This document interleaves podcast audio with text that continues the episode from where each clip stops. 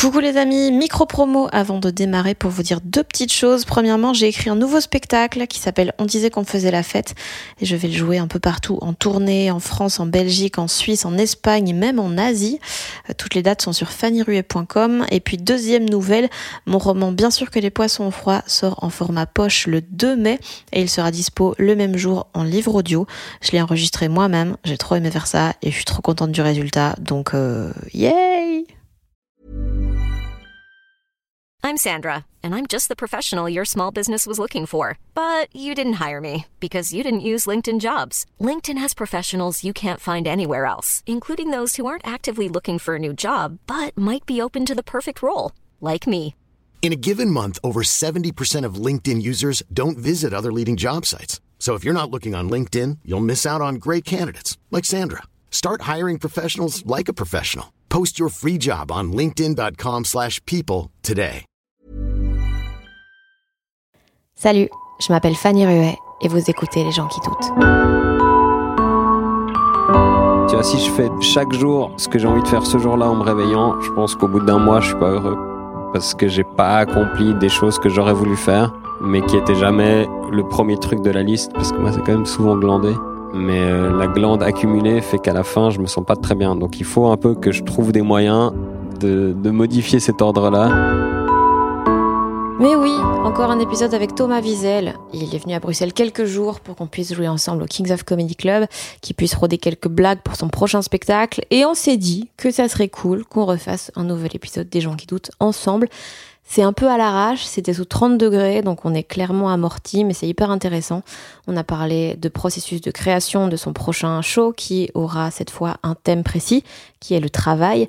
Donc on a parlé d'écriture, évidemment du spectacle, mais aussi de notre rapport justement au travail, du fait qu'on a tendance en 2022 à bosser trop, à exiger toujours d'être plus performant, et du fait que pour Thomas, on est en train d'essayer de remplacer la recherche du toujours plus, donc la prochaine promotion, plus de profils, nouvelle bagnole de société et tout ça, par le paradigme du sens. Et là, on devient obsédé par le fait d'avoir un job qui a du sens, alors que cette recherche est peut-être tout aussi vaine. Alors là, comme ça, c'est peut-être un peu compliqué à comprendre, mais il l'explique beaucoup mieux que moi. On est aussi revenu sur la tournée de son spectacle précédent qui s'appelait Ça va. Et puis surtout, il me dit où et quand il sera diffusé. Puis on a parlé de l'évolution de notre capacité d'attention, du besoin de faire des trucs sur Internet pour ne pas que les gens nous oublient, du fait qu'au fur et à mesure qu'on vieillit, il y a des portes qui se ferment et donc il faut qu'on accepte qu'on ne sera jamais des sportifs professionnels, ce qui fait extrêmement mal au cœur. On compare aussi les milieux du stand-up en Suisse et en Belgique par rapport à la France. Et puis il m'a raconté la fois où il avait fait un corpo, donc un spectacle pour une entreprise, où il avait réussi à se faire détester par une partie de l'équipe de foot qu'il préfère. J'espère que tout ça vous plaira.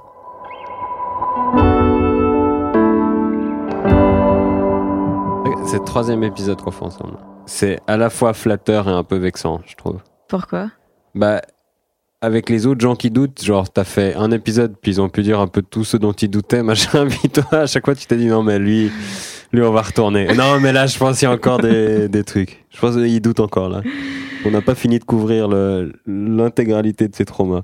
Ouais, mais en- ouais, non. Mais c'est vrai. Parce que t'as pas fait, t'as, t'as fait trois épisodes avec personne d'autre. Non, là, c'est Ouais, le premier. Mais il y en Ouais. aura d'autres. Il y aura Ouais, Morgane ouais, et tout. ouais. Mais euh, non, c'est vrai que. Est-ce que c'est pas pour ça que t'es venu à Bruxelles? Pourquoi je suis venu à Bruxelles? Parce que tu m'as dit de venir à Bruxelles. Ouais. Non, c'est pas vrai. Tu m'as proposé des, des créneaux de 30 minutes pour tester des blagues et, et je me suis dit que ça, ça me ferait bosser un peu. Parce que sinon, tu bossais. Mais t'avais quand même préparé. t'a- T'avais un 40 minutes avant d'arriver. Donc t'avais quand même bossé. Euh, ouais, mais quand tu m'as proposé, j'avais rien, je pense. Ah ouais? Parce que j'étais dans le processus de recommencer à zéro et que je commençais à avoir des, en Suisse des 10 minutes que j'ai fait exprès de me bouquer un peu à intervalles réguliers. Puis il y a quel- quelques jours à chaque fois où je me disais, bon là j'écris. Parce que sinon dans le tumulte du quotidien, j'arrive pas à me poser et puis écrire, Mhm. à part pour des trucs euh, à deadline, des chroniques, des, des corpos, tout ça. Et du coup, ouais, 10 minutes, 10 minutes, 10 minutes. Puis une fois que je suis arrivé ici, ouais, il y avait, je pense j'avais 30-35. Mais parmi les 30-35, il y avait une, ouais, 10-15 minutes que j'avais jamais joué, je pense. Ah ouais Ouais, oui, je pense. Et toi, t'as as vraiment besoin de te prendre des, des moments où, genre, tu dis là, je suis en écriture, nanana, tu refuses les projets parce que t'es en écriture? Ou t'as juste pas Bah. envie de bosser et tu donnes cette excuse-là alors qu'en fait, tu joues aux échecs? C'est un peu de tout ça, honnêtement. je joue beaucoup trop aux échecs et ce qui est très déprimant, euh, si on peut faire une parenthèse échec, c'est que je suis vraiment pas aussi bon que je pensais que j'allais être. Parce que j'ai commencé à jouer aux échecs euh, un peu euh, encouragé par des potes il y a ouais, bientôt deux ans, je pense maintenant, un an et demi. Et euh, notamment Jason Brokers, qui joue beaucoup aux, échecs. Et lui, qui est assez obsessif dans tout ce qu'il fait, c'est-à-dire quand il a commencé à jouer aux échecs, il a joué aux échecs, acheté des livres d'échecs, regardé des vidéos d'échecs, pris un prof d'échecs à distance Oh, wow. avec qui il jouait. Et il est devenu très très bon aux échecs. Et c'est un peu qui m'a dit, mais toi, avec ton cerveau, machin, tes trucs, ta mémoire, tu serais excellent aux échecs. Et je me suis laissé un peu monter le chou. Et en fait, je suis nul.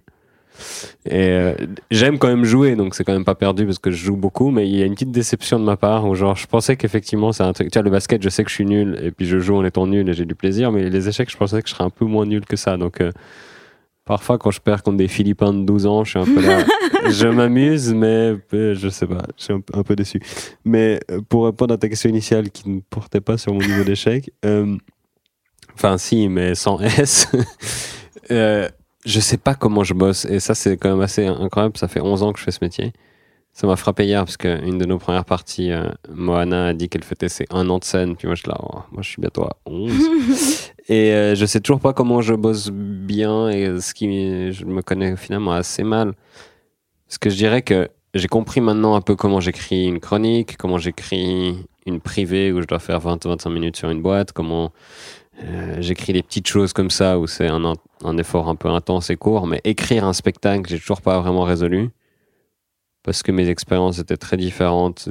Les autres fois, le premier spectacle, j'ai jamais écrit de spectacle, j'ai juste commencé à faire des blagues, fait plus de blagues, mis des blagues ensemble, et puis après, au fur et à mesure que je faisais des meilleures blagues, j'enlevais les blagues des débuts, et puis c'était un espèce de plus à l'anglo-saxonne, genre une heure de blague euh, plus qu'un spectacle. Et le deuxième, euh, celui dont la tournée s'est achevée là, qui, qui, qui s'appelle Ça va, j'arrive justement j'étais en train de me demander là à l'entame du troisième comment j'avais fait le deuxième pour essayer de reproduire les schémas. Et puis je réalise que c'est difficilement euh, imitable parce que j'avais arrêté le stand-up à l'été 2018 j'étais un peu en mode qu'est-ce que je vais faire de ma life? Est-ce que je vais refaire de l'humour? Enfin, Ah, refaire- vraiment, tu voulais arrêter, arrêter? Ben, je savais pas euh, où j'en étais du tout dans, dans tout. J'avais eu un late show à la télévision suisse Mauvaise. Non, attends, un truc Mauvaise avec. Blaise. ouais. Ouais. ouais, avec Blaise Berzinger, absolument, et, et d'autres humoristes suisses. Euh, et j'avais assez mal géré la répartition du travail et l'organisation de cette expérience. C'est là que j'ai réalisé que j'étais pas tellement un chef d'équipe parce que j'arrivais pas bien à déléguer, je prenais beaucoup, puis du coup j'étais exécrable avec tout le monde parce que je- j'avais pas le temps de me reposer. Et donc j'ai traversé cette période assez difficilement avec beaucoup de pression. J'ai pas aimé ça. Euh, et je m'étais fixé un peu, je crois qu'il me restait deux trois dates de spectacle après la fin de l'émission. Et je me suis dit, bah, après la dernière date de spectacle, je prends une pause parce que je sens que les batteries sont à plat. Et j'avais besoin aussi, pendant que j'étais dans la période difficile, d'avoir l'oasis à l'horizon où je me dis, bah, à partir de là, je peux me reposer.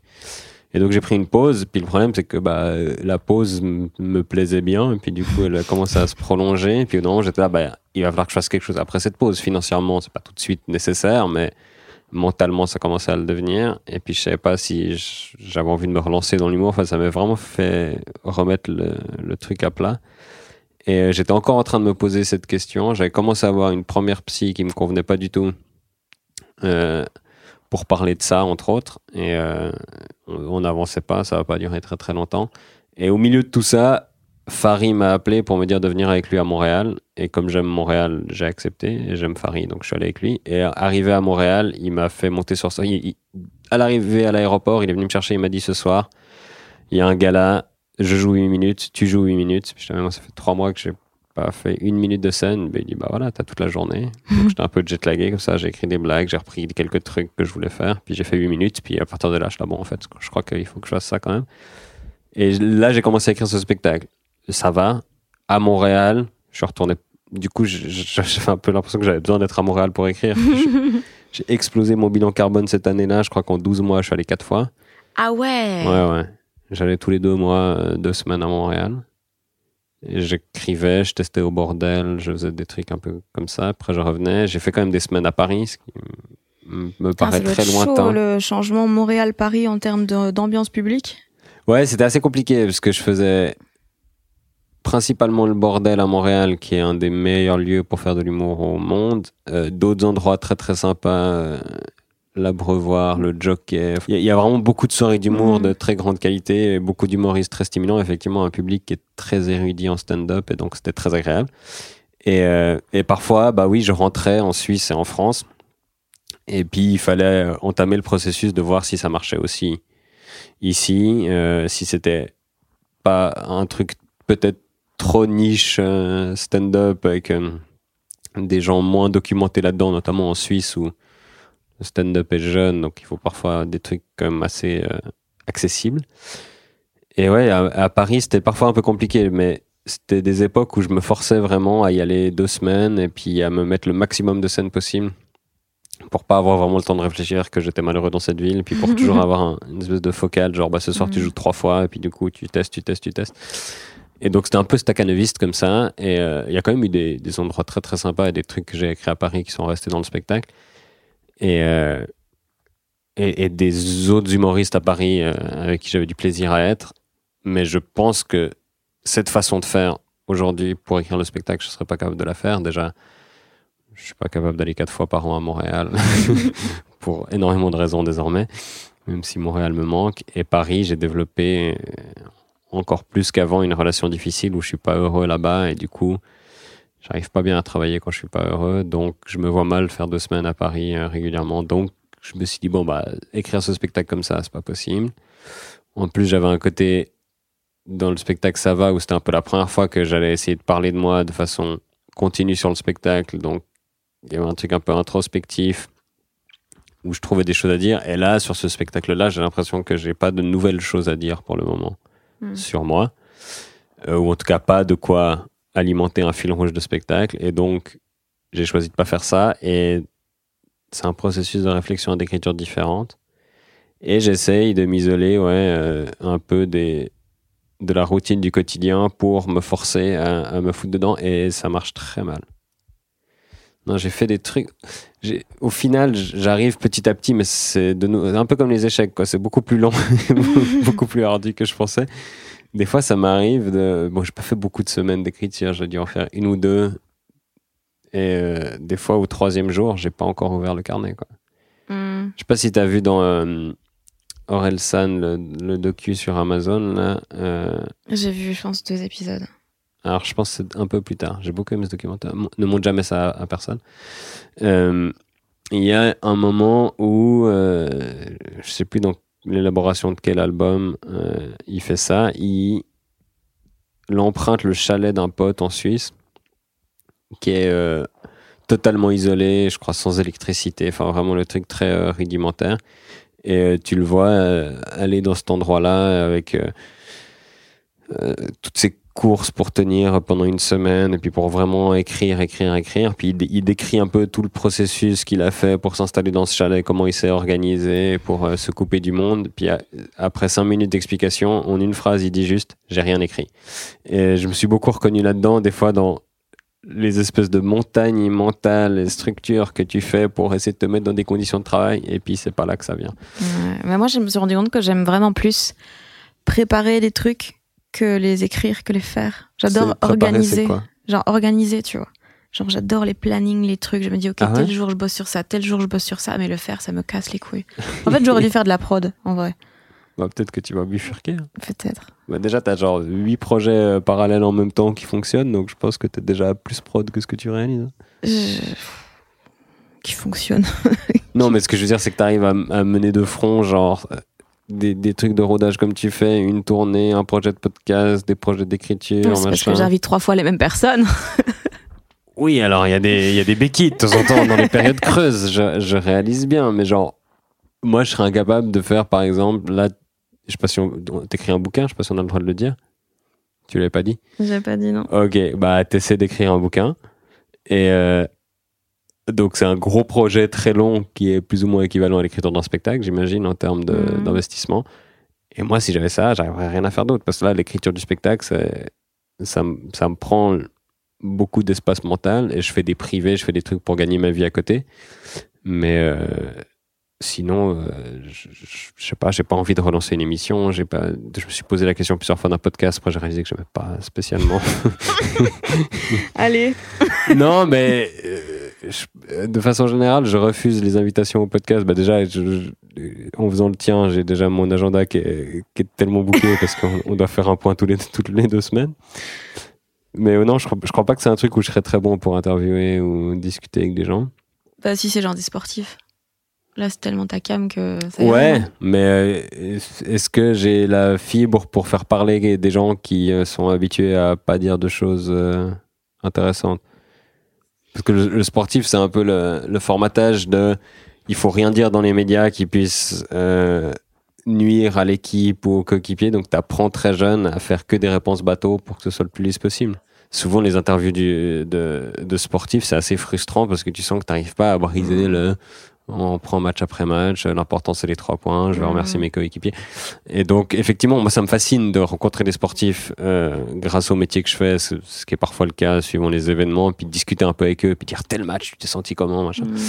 Mais euh, un podcast, en dehors du fanboy que je suis qui serait heureux, j'ai j'ai fait récemment un, un podcast où ça parlait surtout de, de hip-hop et d'humour avec Tabo Sefolosha, qui est un des deux seuls Suisses à avoir joué en NBA. Et puis j'étais comme un gamin pendant deux heures parce que j'ai regardé des centaines de matchs de ce gars. Et puis euh, genre j'avais tellement envie de lui poser mille questions sur sa carrière puis on parlait de hip-hop puis je me dis ok.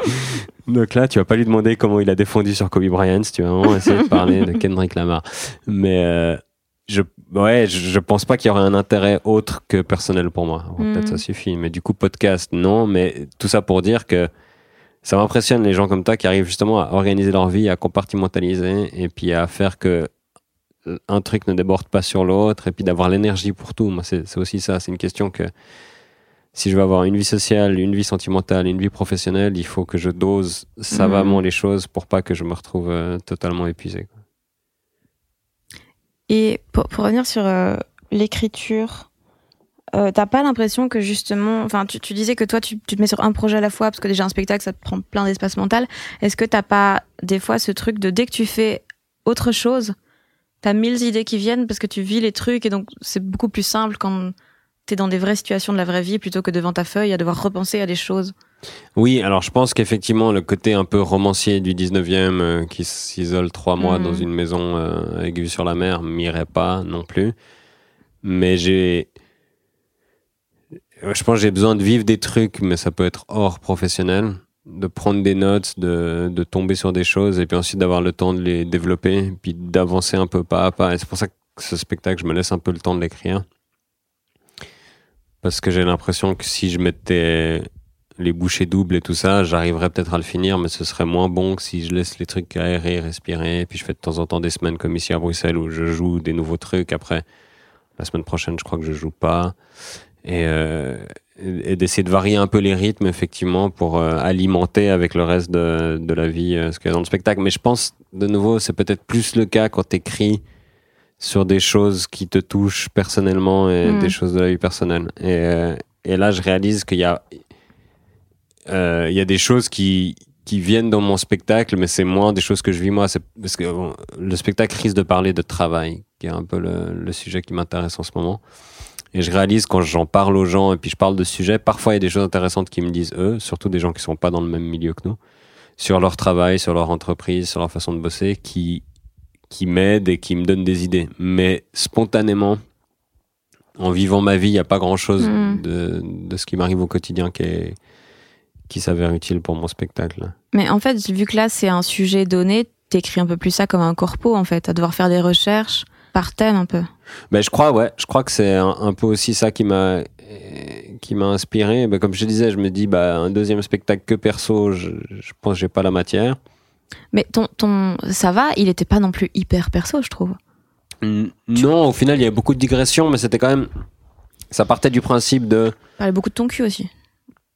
À la fin, ouais. euh, J'ai quand même dû réfléchir. oui, oui, euh, mais ça partait un peu du truc de tout le monde croit que je suis déprimé, que je, je, vais pas bien, que j'ai pas d'émotion. Puis en fait, Euh, j'ai appris un peu à mieux me connaître et mieux me comprendre. Puis c'était un peu en parallèle avec une thérapie où je faisais un peu ça. Et donc c'était un peu le fil rouge qui me permettait d'avoir des digressions, de parler un peu de mon enfance, parler de mon transit. C'est vrai que ça n'avait pas une vertu euh, narrative incroyable, mais c'était juste rigolo. Mais c'était toujours un peu parler de mon expérience et puis ci et puis ça et tout ça. Mais le fil rouge était un peu euh, moi et mes sentiments. Tandis que là, même si dans ce que j'écris, je réalise que, bah, comme tout humoriste, je ramène tout à moi parce que c'est quand même le plus important. Euh, les, les, choses qui sont les, les, sujets principaux, les trucs, c'est pas forcément des choses qui me touchent déjà parce que je parle de travail alors que moi je ne travaille pas. Enfin, j'ai pas hmm. Le travail euh, un, peu cliché euh, de bureau du 21e siècle. Donc, je parle de situations que j'ai eu vécues, j'ai bossé un peu dans des bureaux, que des gens autour de moi vivent, mais ça parle moins de moi. Mais c'est effectivement, je pense, j'ai réalisé que écrire sans contrainte de sujet, c'est plus compliqué pour moi et que là, je, je voyais pas un peu euh, où partir et donc je me suis mis un peu activement à chercher un sujet. Et celui-là, c'est assez imposé parce que je lisais des articles. Je pense, moi, je lis beaucoup l'actu.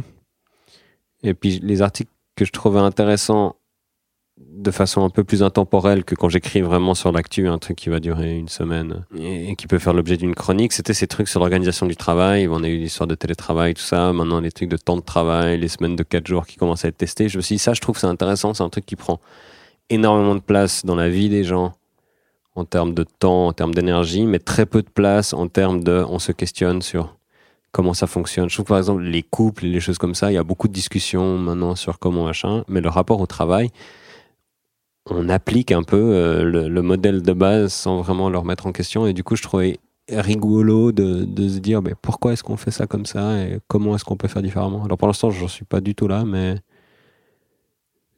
quand je teste, et, mon, truc qui était la plus grosse angoisse, je pense, mon plus gros doute, et qui est encore assez présent dans mon esprit, c'est quand je fais une corpo sur un sujet, bah, le sujet c'est eux. Donc je sais que ça va être pertinent et je sais que ça va les intéresser. J'arrive dans l'entreprise, je vais parler de ce qu'ils ont vécu, je vais parler de leur boîte, je vais parler de leurs collègues, de leurs patrons. C'est obligé que ça les intéresse. Là, je choisis moi arbitrairement un sujet que j'impose à des gens qui viennent voir un spectacle du mois. Et du coup, j'avais vraiment la crainte de, mais s'ils ils s'en foutent S'ils n'ont pas envie de parler de ça. Oh, mais euh, les gens, ils vont, ils vont lire euh, la description avant d'acheter des pour billets. Le, pour le moment, ouais, à terme, oui. Mais même ça, tu dis, il y a quand même plein de gens qui vont venir sur la base de ce que j'ai fait avant.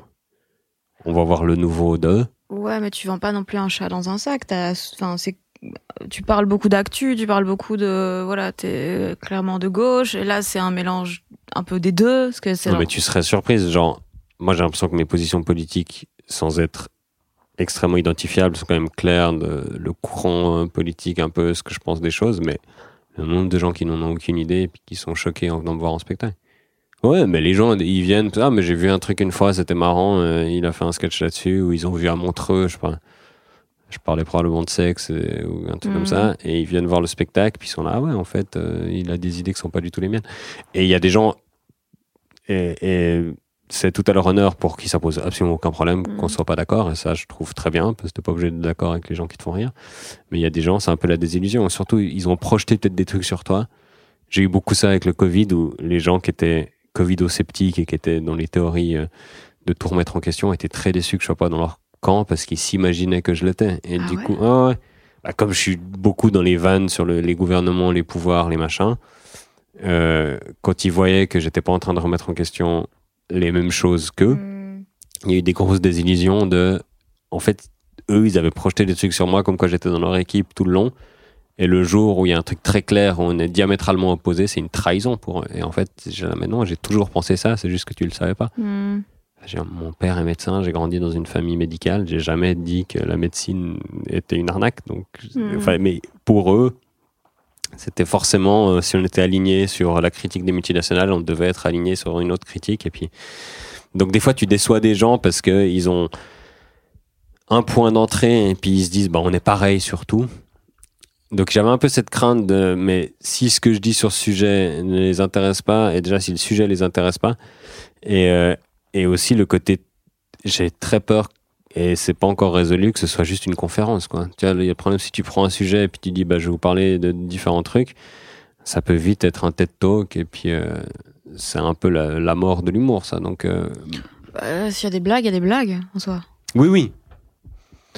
Mais j'avais pas non plus envie que ce soit genre euh, voilà une conférence très sérieuse dans laquelle j'ai mis des blagues pour couvrir les que c'est sérieux, tu vois, j'aimerais bien que ce mmh. soit un spectacle d'humour j'ai deux trois idées sur la chose et puis j'aimerais bien que ça ressorte à, la fin mais mon but c'est pas non plus enfin j'essaie vraiment d'avoir le moins de prétention possible de me dire c'est un sujet très sérieux il y a des gens beaucoup plus intelligents et, érudits et, qui ont passé beaucoup plus de temps que moi sur ce sujet c'est pour moi qui vais trouver la solution. Mais je trouve intéressant de mettre le doigt là-dessus puis de d'attirer l'attention et puis de faire en sorte que bah peut-être en rigolant on, réalise qu'il y y a des trucs sur lesquels on peut réfléchir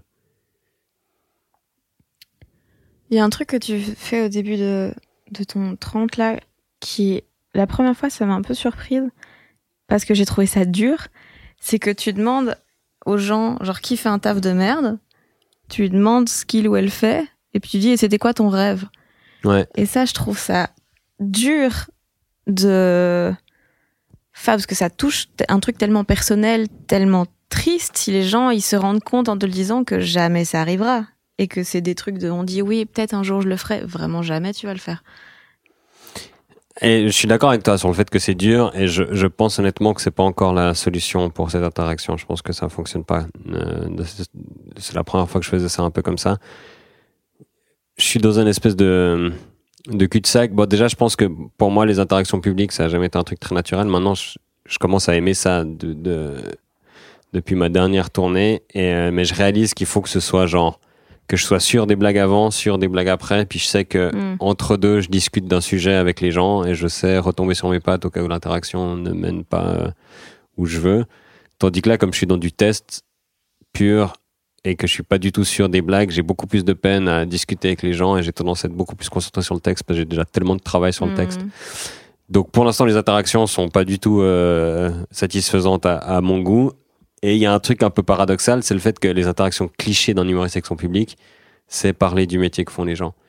Et euh, c'est un peu ça, ou le couple. Mais c'est souvent, tu fais quoi dans la vie, euh, machin. Et là, comme c'est le sujet du spectacle, quelque part, ça me bloque. Je sais pas exactement comment mener ces interactions pour ne pas rester en surface de qu'est-ce que tu fais comme job. Donc, j'ai pas encore trouvé à quel moment j'arrive à discuter avec les gens et pour qu'ils se livrent, justement. Parce que dans le spectacle précédent, je leur parlais de leurs animaux euh, tout un segment où je disais ce que je pensais des animaux et les gens parlaient de leurs animaux et je trouvais très intéressant parce qu'ils se livraient vraiment euh, de façon genre assez touchante parfois et honnête sur leurs animaux, leur vie, leur machin. Et euh, en sachant que j'allais me moquer d'eux, mais ça leur posait pas de problème. C'est genre un accord parce que moi je désigne pas. C'est vraiment des gens qui lèvent la main et du, mm. je déteste l'idée de forcer quelqu'un à parler qui a pas envie. Mais et là ça fonctionnait. Ça fonctionnait aussi sur un ou deux autres sujets dans le précédent spectacle.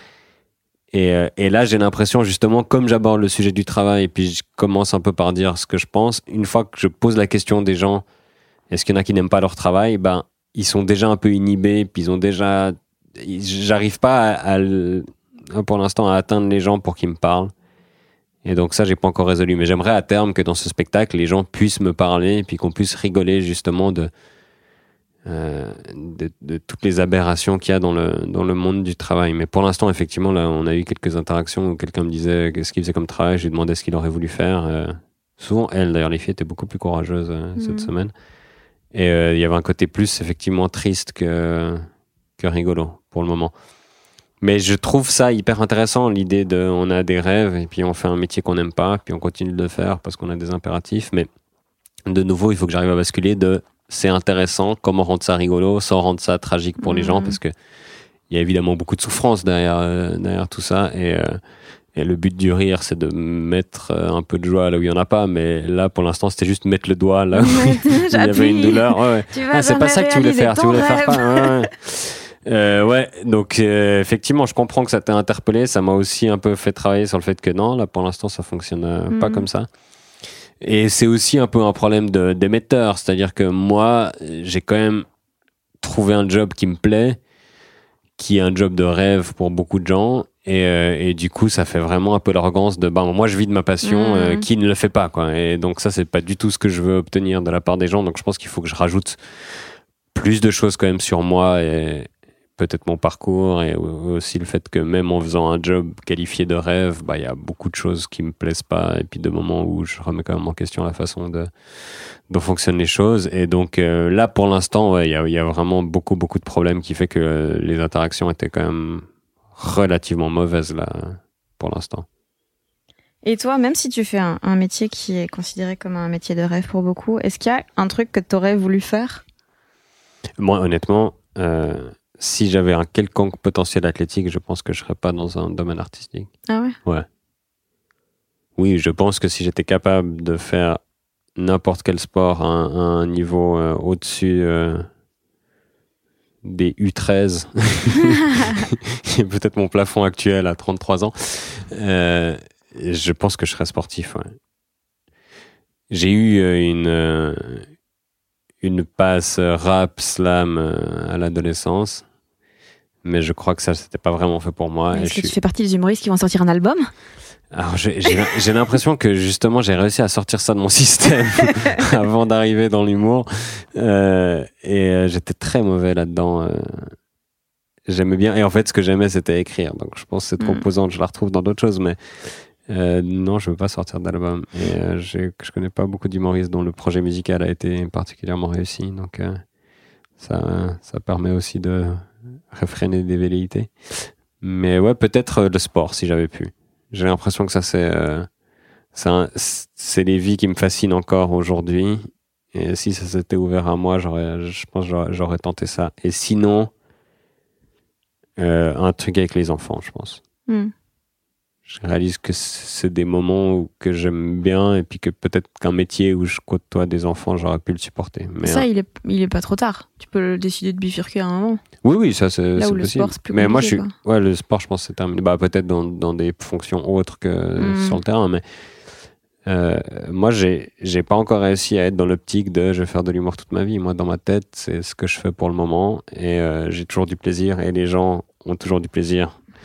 Euh, pour une assez grande partie pour que ça puisse rester mon métier. Mais je me dis encore, un jour, ce sera peut-être autre chose et il faudra faire autre chose. Mais tu penses qu'il y a des gens qui se disent qu'ils vont faire ça toute leur vie? Je sais pas exactement. Parce que c'est tellement un truc d'époque et de. Ouais, peut-être notre génération, on est moins dans ce genre de réflexion de se dire euh, ça va être ça, puis après je vais mourir.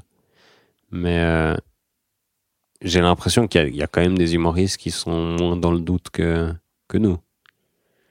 Bah, je leur souhaite, franchement. oui.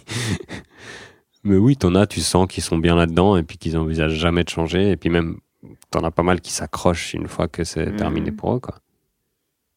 Moi, il y a un truc qui me fait un peu mal au cœur, c'est les, les humoristes euh, un peu plus euh, âgés, expérimentés, qui, euh, qui n'ont plus le même succès, qui n'arrivent plus à sentir l'air du temps et, euh, et, toucher la cible avec des blagues et qui continuent de, de persister. Il y, y, a un côté un peu tragique. Quoi. Il y en a qui arrivent très bien à pivoter, à être un peu dans le même milieu et puis à rester, euh, rester un peu actuel. Et il y en a, c'est, juste un peu, euh, un peu pathétique. Moi, j'ai une.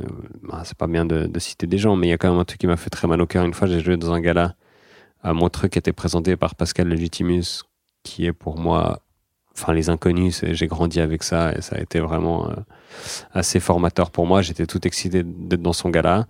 J'étais tout excité quand il m'a dit qu'il avait bien aimé mon passage et puis qu'il a trouvé ça drôle. Et après, ce qu'il a fait sur scène, j'ai pas du tout apprécié. J'ai trouvé que c'était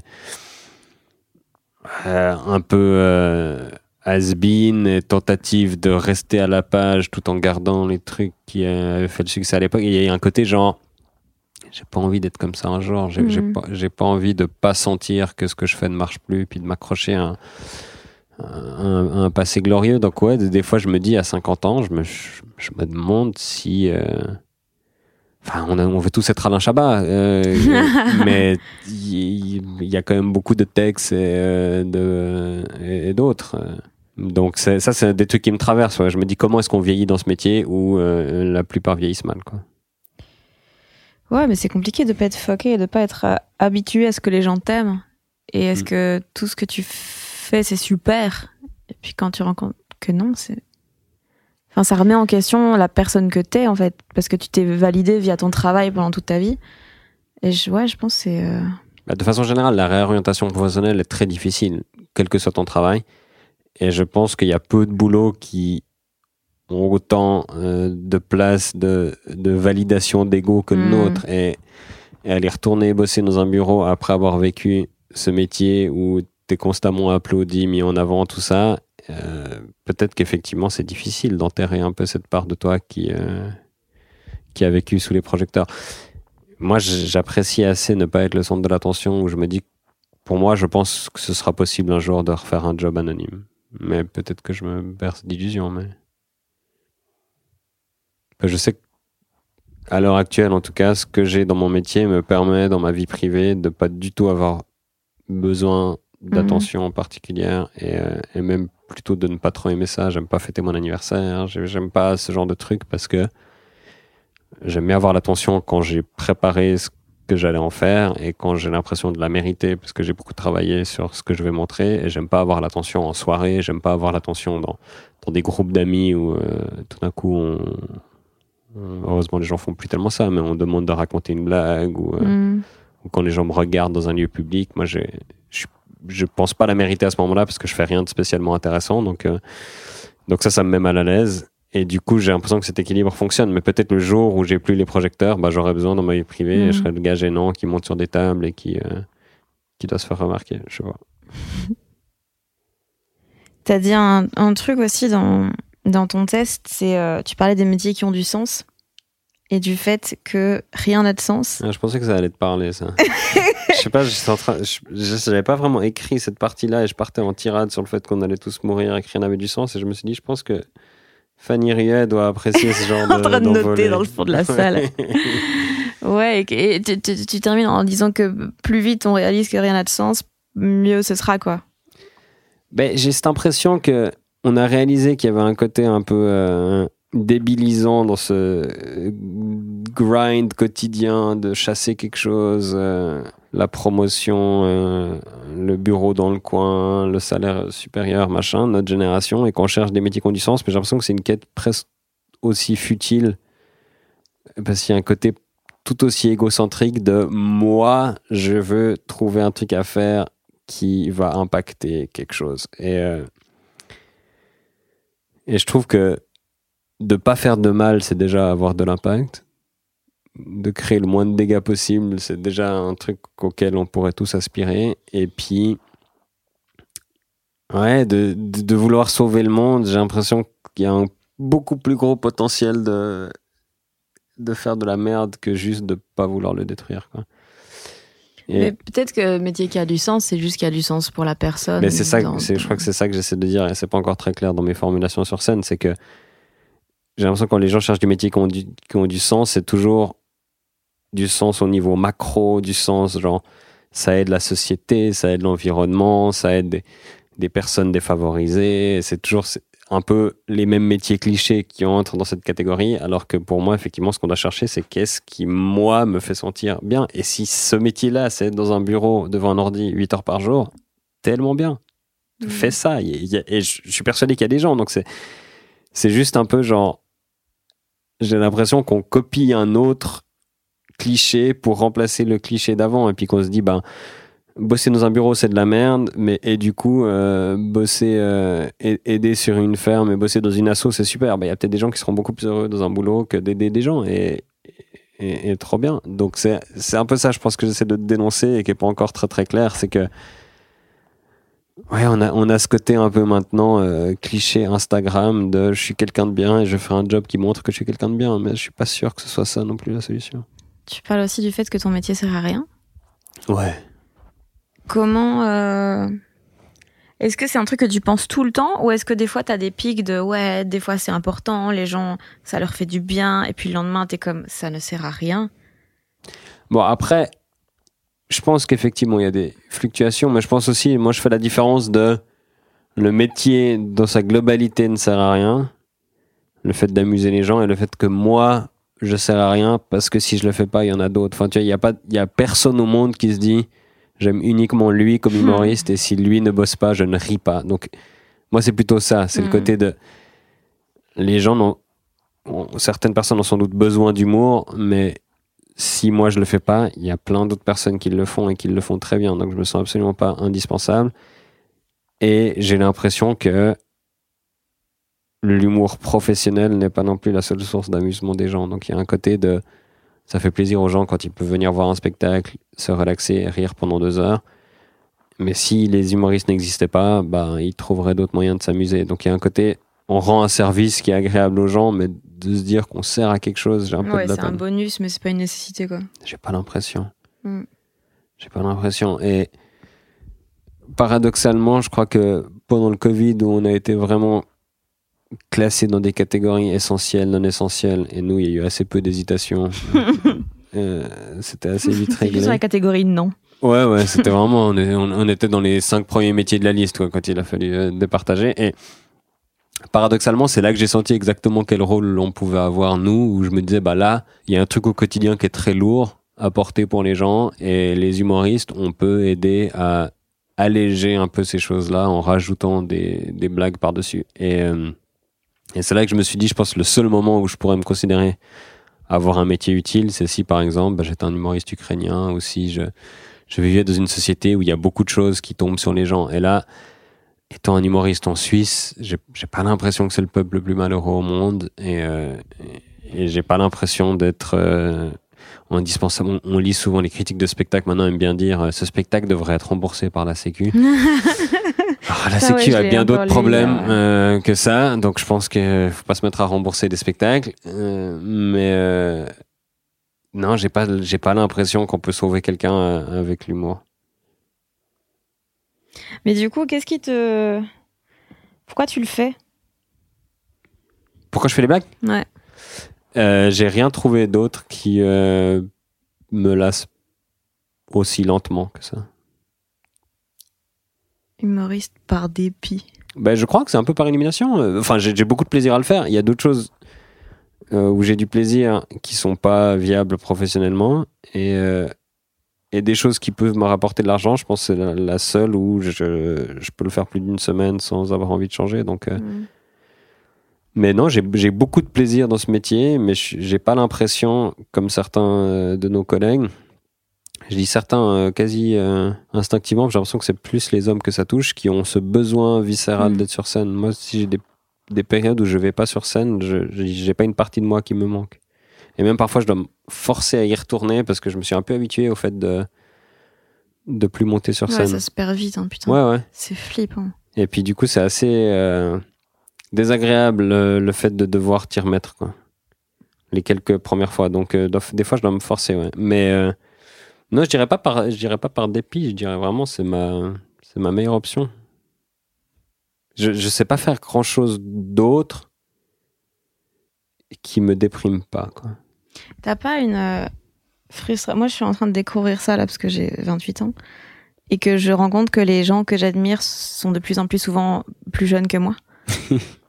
et ça commence à me dépiter. Et là, je regardais la coupe du, euh, la l'euro féminin. Faut pas être fan de sport. Mais ouais, mais ça, et j'étais là, putain, mais en vrai, j'adore le tennis, j'adore le foot. Et ben, jamais je pourrais devenir vraiment douée à un bon niveau. Et ça m'a déprimée. Et je voyais genre euh, euh, Oberdorf, je pense. Ouais. Il y a 19 elle? Euh, je pense qu'elle a ouais, 10 20. Elle doit Ouais, avoir 20 ans. Et elle est incroyable. Et toutes les, ouais, elles ont 20 ans, 23 grands max. Et moi, je suis là, putain, mais plus le temps passe, plus les portes se ferment. Et ça me déprime. Euh, je comprends. Moi, j'ai résolu ça euh, avec l'absence d'ambition. Ouais. Ah ouais. hein. ce qui hon- honnêtement me sauve. Mais j'ai eu euh, ma période, effectivement, en suivant beaucoup les sports, où j'ai commencé très jeune à beaucoup suivre le sport. Et tout à coup, quand les gens avaient mon âge, c'était des grands espoirs du sport, le, le nouveau futur, machin, euh, et tu vois qu'il est né en, en 89 comme moi. Et je dis, ah, c'est fou. Et après, tout à coup, bah, ils ont tous ton âge, et après, ils sont tous un peu plus jeunes, et maintenant, ceux qui ont ton âge, c'est vraiment les vétérans. Moi, moi, Mm. ceux qui, qui ont mon âge dans le sport professionnel maintenant, c'est la, la présence du vestiaire qui va peut-être plus jouer autant, mais qui est là pour apporter son expérience de vie. Et puis t'es un peu là, wow, ça, ça fait un peu, un peu mal. Et puis effectivement, maintenant, je vois jouer. euh, Des gens qui sont nés en 2002. Voilà. Quid? C'est ça, je pense que c'est le, le 2 comme Ouais. premier chiffre qui, euh, qui fait un peu mal. Ah. Ouais, ouais. Surtout que des fois, elles sont hot. Et je regarde leur âge et je suis comme, oh my god. Alors imagine-moi. Non, mais c'est tragique, c'est vraiment tragique cette histoire de temps qui passe. Bon, mais ça, malheureusement, c'est le cas euh, en dehors du sport aussi. On, on en parlait avec un, un collègue que je ne veux pas citer. C'est que maintenant, dans la rue, on doit- moi, je dois faire attention. Pas que je sois un, un gros mateur comme ça, mais à une période de ma vie, genre, il peut y avoir des échanges de regards parfois dans la rue. Et puis là, je me dis, mais il, faut- il faut surtout pas que je regarde cette personne parce que je, je suis un vieux porc maintenant. Enfin, et c'est c'est pas naturel. Je sais pas, il y a un truc, c'est. Je sais que je suis vieux, je sais que j'ai plus Ouais, cet âge-là. 33 ans, ça Oui, j'ai va. 33 ans, mais dans, dans la rue, tu peux croiser des personnes qui ont 15 de moins que ça. Ouais. Et c'est vrai qu'il y en a. hein. ben, du coup, je dois, genre, mentalement me dire, me, me reprendre et me dire, mais absolument pas. Enfin, et ça, c'est un truc, c'est les premières fois que ça t'arrive, c'est ah ouais, mais maintenant, les, les filles de 18 ans ont 15 ans de moins que moi. D'accord, d'accord. Alors, ça, c'est un fait, et maintenant, il faut que mon, mon cerveau euh, primal euh, le comprenne, quoi. Mm. Ouais, ça, c'est bah, le temps qui passe. Je pense qu'on n'est pas les premiers à, à le découvrir. hein. Je pense que les gens qui nous écoutent, qui ont plus que 33, rigolent bien doucement. Mais euh, c'est toujours pareil. Tu sais que ça va t'arriver. Puis quand ça t'arrive, t'es là, mon Dieu, c'est très très bizarre. Mm. Moi, le, le fait de. Euh, on rigole avec Marina Holman. Moi, quand je dors dans un lit qui n'est pas le mien, maintenant, le lendemain matin, je le sens. Quoi. Putain, mais c'est pas possible. C'est des trucs que ma grand-mère disait. Ça. Mhm. Bah non, maintenant, c'est moi. Quoi. Ah, cet oreiller était pas terrible. Quoi. J'ai vraiment la nuque. euh, Ce qui n'améliore pas mes, mes problèmes de ne pas vouloir partir de chez moi. C'est vrai que là, t'as fait un gros effort. T'es parti 4 jours, 5 Ouais. jours. Cinq jours, ouais. T'as changé. Ouais, non, mais je crois qu'il faut quand même travailler parce qu'au bout d'un moment, si je reste chez moi et que je bosse pas, je suis pas sûr que je sois très heureux. Enfin, il y, a- il y a le côté aussi. Ce qui me rend heureux à court terme n'est pas forcément ce qui me rend heureux à long terme si je répète le même schéma. Ah putain, ouais. J'avais Mais- jamais euh, mis les mots là-dessus. Ouais, tu vois, si je fais chaque jour ce que j'ai envie de faire ce jour-là en me réveillant, je pense qu'au bout d'un mois, je suis pas heureux parce Mm. que j'ai pas accompli des choses que j'aurais voulu faire, mais qui étaient jamais le premier truc de la liste parce que moi, c'est quand même souvent glandé. Mm. Mais euh, la glande accumulée fait qu'à la fin, je me sens pas très bien. Donc il faut un peu que je trouve des moyens de, De hacker ton cerveau. exactement ouais, ouais. De, de modifier cet ordre-là. On- avait étudié ça euh, quand j'étais à, à l'Uni, ça s'appelle le biais vers le présent. C'est-à-dire que un- tu sais dans ta hiérarchie de valeurs les trucs que tu as envie de faire, mais au moment de prendre la décision, tu as un biais qui fait que ça te tord un peu tes perceptions et qu'il y a un truc que tu préfères faire dans le présent par rapport à si tu devais choisir dans l'absolu ce que tu préfères faire. Et donc j'essaye de, de lutter là contre et je suis vraiment pas très bon. J'ai des gros problèmes de procrastination et tout ça parce que j'ai un biais vers le présent qui est souvent euh, vers des choses qui sont pas du tout liées à mon travail et pas du tout liées à quelque chose de, de productif. Et de quoi t'as envie à long terme? Qu'est-ce qui te rend heureux à long terme de, de- Qu'est-ce que tu vas accomplir? Ça, j'ai pas de, j'ai pas de réponse. J'ai pas. Je crois qu'il y a un, truc qui me fait plaisir, c'est de sentir que dans ce métier que je fais, je suis pas une risée.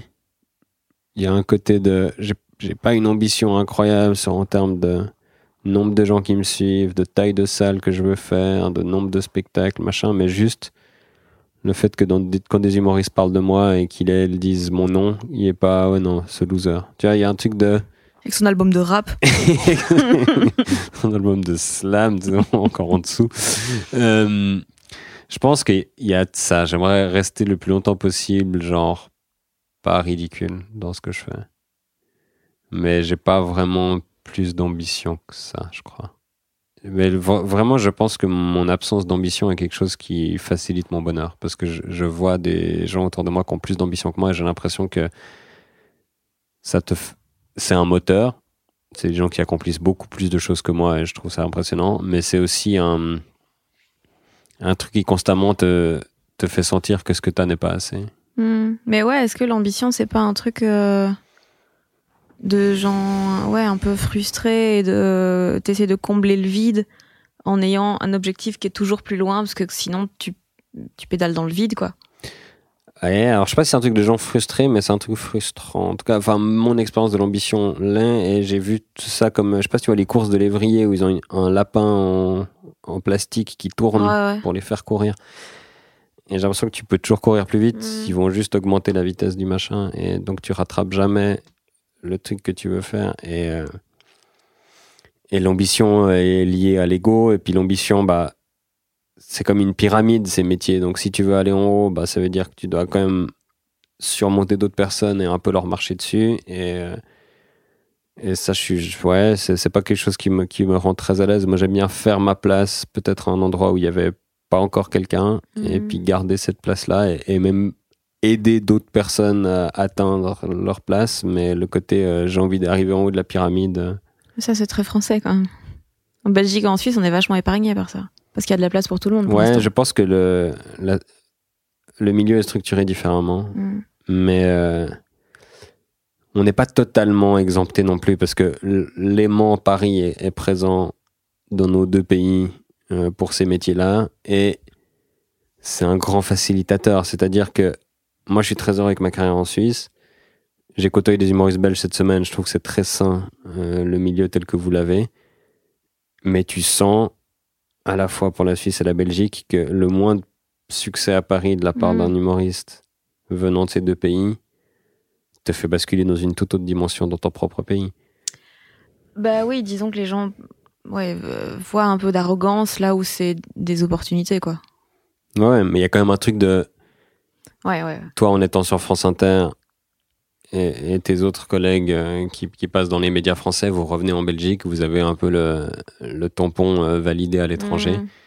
qui fait que quelqu'un qui déciderait de ne jamais aller à Paris va peut-être prendre un peu plus de temps. Donc je pense que le système parisien nous contamine un peu comme ça par, euh, par proximité, un peu, même si tu tiens à l'écart des petites guéguerres qu'il peut y avoir euh, là-bas et des histoires entre les comédie clubs et machin, tout ça, tout- dont j'adore qu'on me raconte les gossips, parce que je trouve ça très divertissant, mais je suis très content que ça n'ait pas de véritable impact sur ma carrière, parce que je, je pense que ça me frustrerait.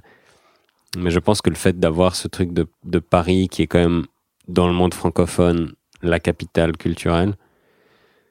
Européenne. Ah ouais, bah non. Bah à ce moment-là, Montréal est largement au-dessus. Ah, européenne, ouais. Bah, pas vraiment. hein. Moi, je, je préfère Montréal et j'ai vraiment beaucoup d'amour pour Montréal. Mais le succès à Montréal t'ouvre les portes du Québec. Le succès à Montréal ne t'ouvre pas les portes ailleurs.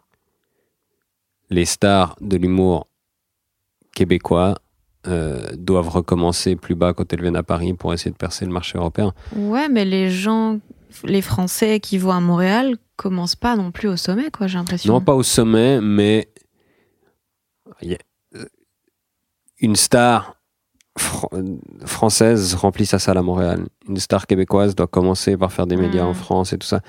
Et, et le marché québécois a ce, ce truc qui est un vrai cadeau, et je pense que c'est dû aussi à la distance, c'est qu'il est autosuffisant, c'est qu'il produit des célébrités, et des artistes qui sont consommés par son propre public et tout fonctionne très bien et tout le monde gagne sa vie et ils ont des produits culturels estampillés québécois qui sont Mm. très bons. Qu'on a moins en Suisse, vous avez un peu plus en Belgique, mais on l'a vraiment pas en Suisse. Il y a vraiment des, des parents pauvres. La télévision, fiction suisse, le cinéma suisse, c'est des choses qui, euh, qui ont de la peine à drainer les Suisses. Les gens ne vont pas les voir. La musique suisse aussi, l'humour, on est un, un peu plus épargné, mais euh, je pense que Paris a vraiment cette faculté de quand tu perces à Paris, tu peux aller n'importe où ça parle français. Et, et Mm. on- là, on, on se limite aux endroits où les gens qui parlent français sont blancs, mais la- l'Afrique francophone et euh, les territoires, euh, départements d'outre-mer français, euh, les gens qui cartonnent à Paris, ils vont là-bas, ils remplissent leur salle. Moi, tu, tu m- tu m'envoies en Côte d'Ivoire, personne ne sait qui je suis, je pense. Mm. Donc il y a un côté, euh, la Suisse et la Belgique peuvent te faire avoir une carrière en Suisse et en Belgique qui est tout à fait adéquate. Et moi, ça me plaît bien. J'adore mon pays. J'adore jouer dans mon pays. Mais euh, du succès à Paris euh, se traduit par beaucoup, beaucoup plus de portes qui s'ouvrent. Mm. Et en plus, les portes un peu latérales vers d'autres milieux.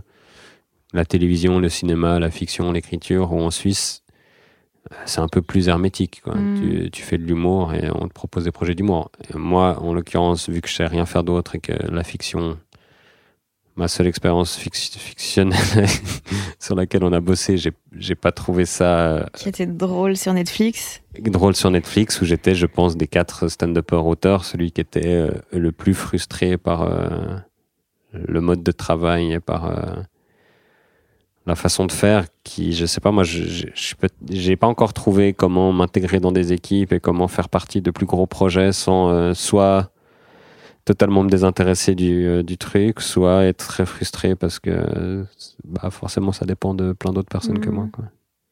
Donc pour l'instant la fiction c'est pas pour moi. Et, euh, Donc t'écris pas un film comme tout le monde?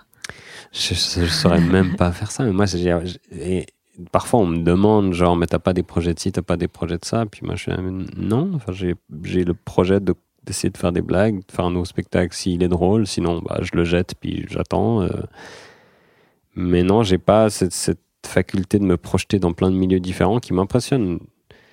Quand je discute avec des personnes qui arrivent à mener de front euh, huit projets, comme toi, comme Panayotis ou comme Marina, je suis un peu là, oh là là.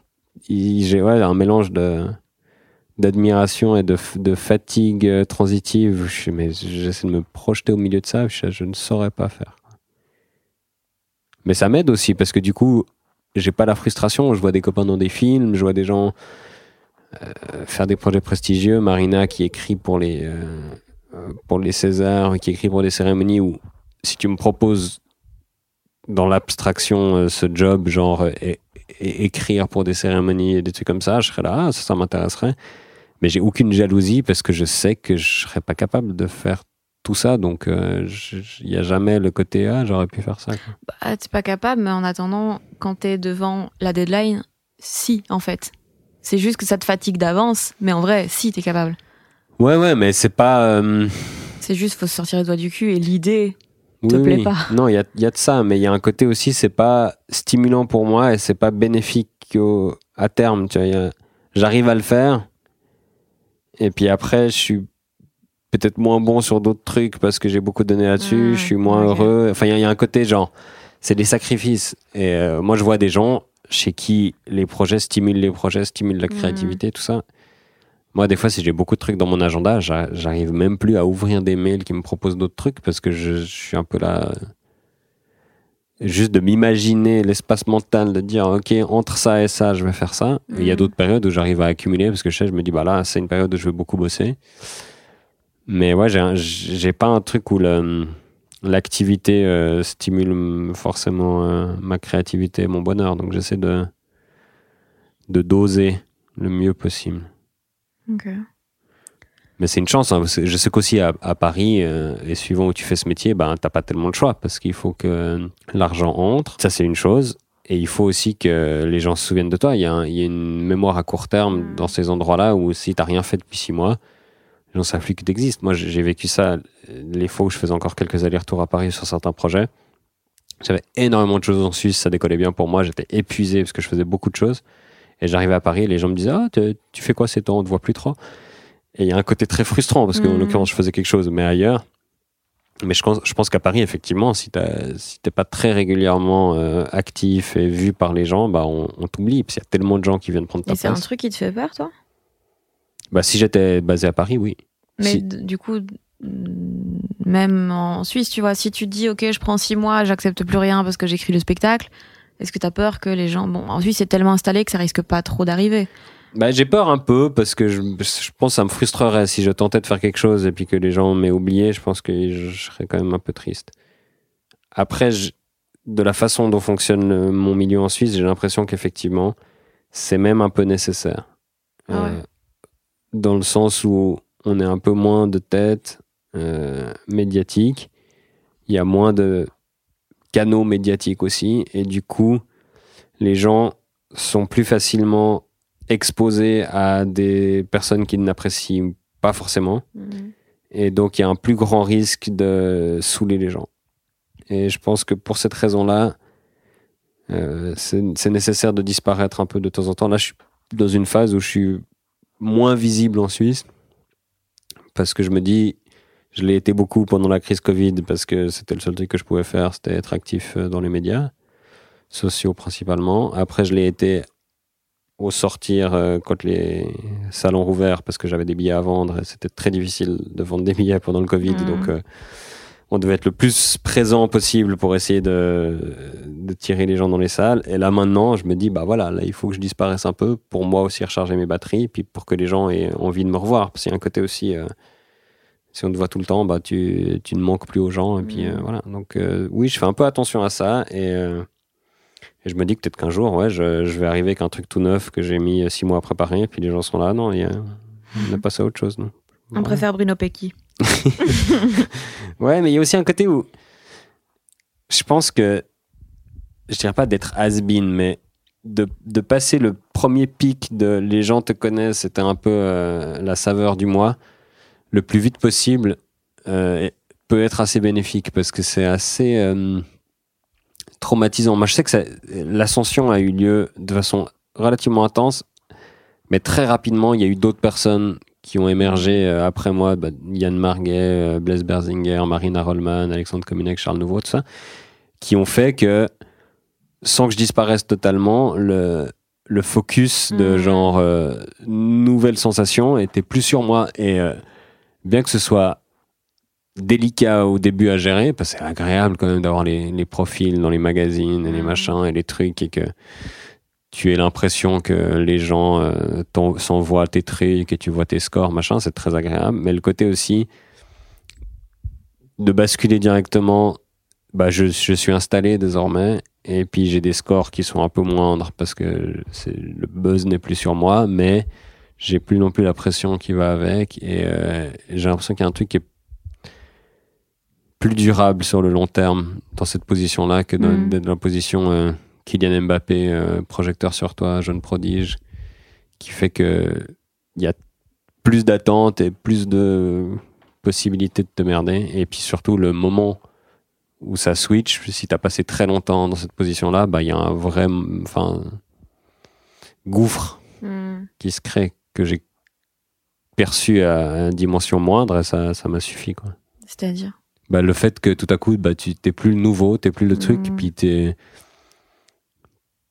les gens sont déjà passés à autre chose, et tu te dis, bah, bah voilà, faut que je m'en mette au travail. quoi. J'ai eu une petite période où tu t'as l'impression de flotter sur l'eau et tout ce que tu fais cartonne.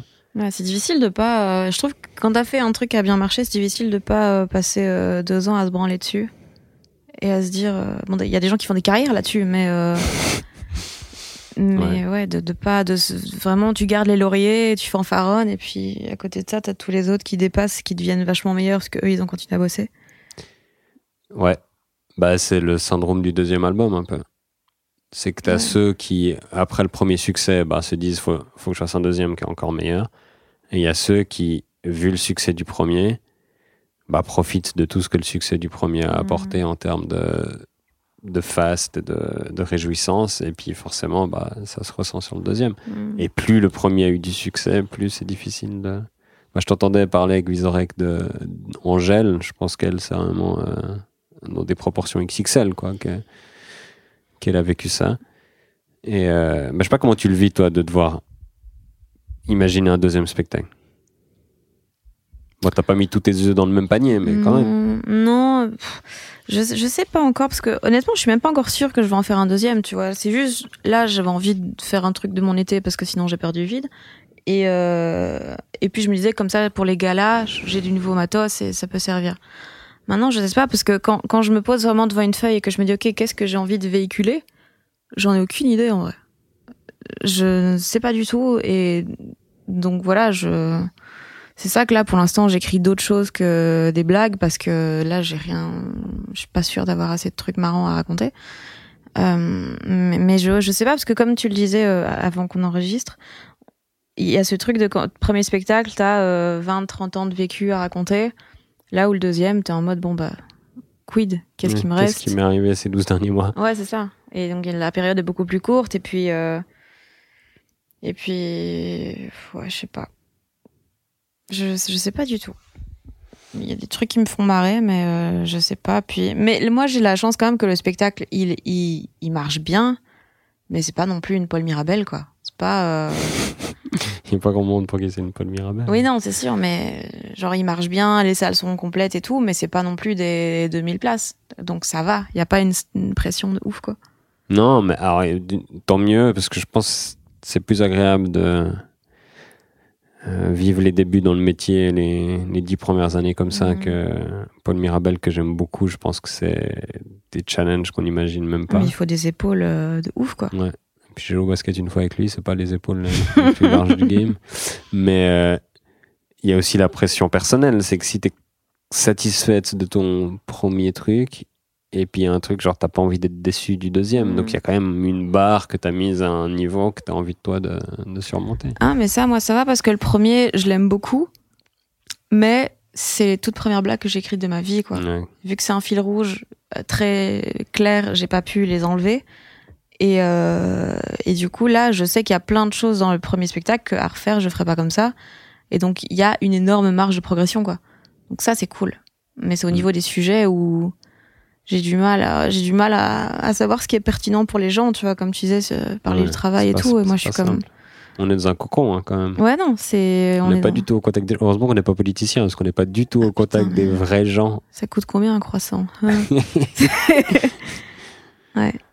Ouais, ouais, c'est là, on est là à enculer des mouches euh, avec nos petits problèmes de privilégiés. Oui, oui, mais tu m'as fait rien aussi là. Dans ton test, tu dis, hein, tu fais des blagues à un moment donné, tu dis, je suis en train de gentrifier le stand-up. Ouais. Puis je regardais autour de nous, on était en nous deux, plus deux premières parties, blanches à lunettes. Puis j'étais là, oui, là, je, je crois que la gentrification est déjà bien avancée là. On a, ouais, c'est déjà Boboland là. Mhm. Ouais, c'était le cas ce soir-là. C'est pas le cas. non, non, d'habitude, tout le c'est. C'est jusque-là, euh, les dispos, c'était chaud, mais sinon, je- j'essaye de faire gaffe à justement Ah ouais éviter ça. Ouais, ouais. Ok. J'essaye de mettre au minimum de meufs et essayer de varier un peu plus les profils parce que sinon, euh, c'est ouais, c'est vraiment. euh, on n'est pas bien là entre blancs, quoi. Ouais, maman, je disais ça justement euh, par rapport à, à la Suisse. J'aime bien comparer la Belgique et la Suisse, même si je crois que vous êtes le double de francophones que nous. Euh, Qu- 4 millions, je pense ouais, 6 millions alors nous on est 5? 2 millions. Ah ouais, ouais. Euh, du coup, fo- forcément, je pense, si tu fais x2 en termes de population, tu fais peut-être x3 ou 4 en termes d'artistes, mais euh, il y a quand même des, des, des trucs comparables et je trouve que vous avez beaucoup plus de filles dans le stand-up Ouais, à, tous les niveaux d'expérience, que ce soit établi, euh, professionnel, semi-pro ou Mhm. genre amateur open mic. Vous avez beaucoup de filles à, à tous les étages et ça, c'est un truc qu'on n'a pas réussi à faire, nous. Euh, et où on est encore très très très masculin en Suisse. Ouais. D'autant plus depuis que Marina Rollman euh, ne veut plus faire de scène. Même si on sait pas combien de temps ça va durer, en général, c'est retraites. C'est c'est un peu la Johnny du game. Euh, ou Jay-Z, pour avoir une référence moins morte. Mais euh, ouais, ça, c'est- ça c'est- j'avoue que c'est une petite frustration et que je- j'aurais aimé peut-être un peu plus contribuer à me dire bon, bah, il y, a- il y a quelques personnes que j'ai pu aiguiller et qui ont commencé ce métier, mais euh, nous, c'est encore beaucoup de mecs blancs. Ben nous, il y a vraiment beaucoup de scènes où jouer Mhm. en amateur, donc ça aide de ouf Ça, à, top. ouais. à ce que n'importe qui puisse se lancer sans avoir de pression. euh.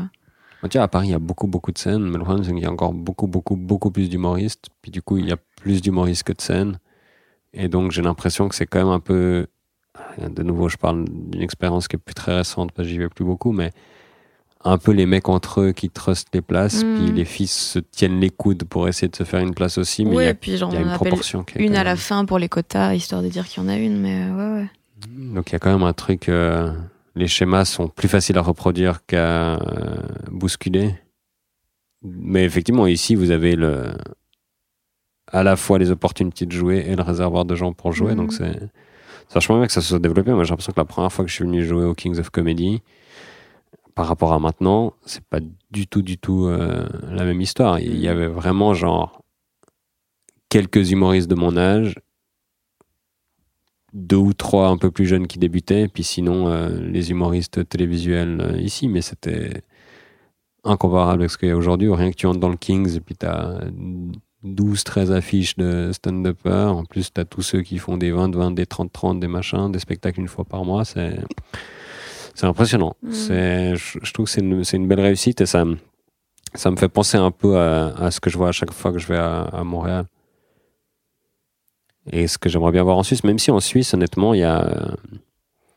pour les gens qui nous écoutent, il y a une génération d'humoristes suisses plus jeunes que moi qui sont en train de faire plein de trucs et d'être assez impressionnants. euh.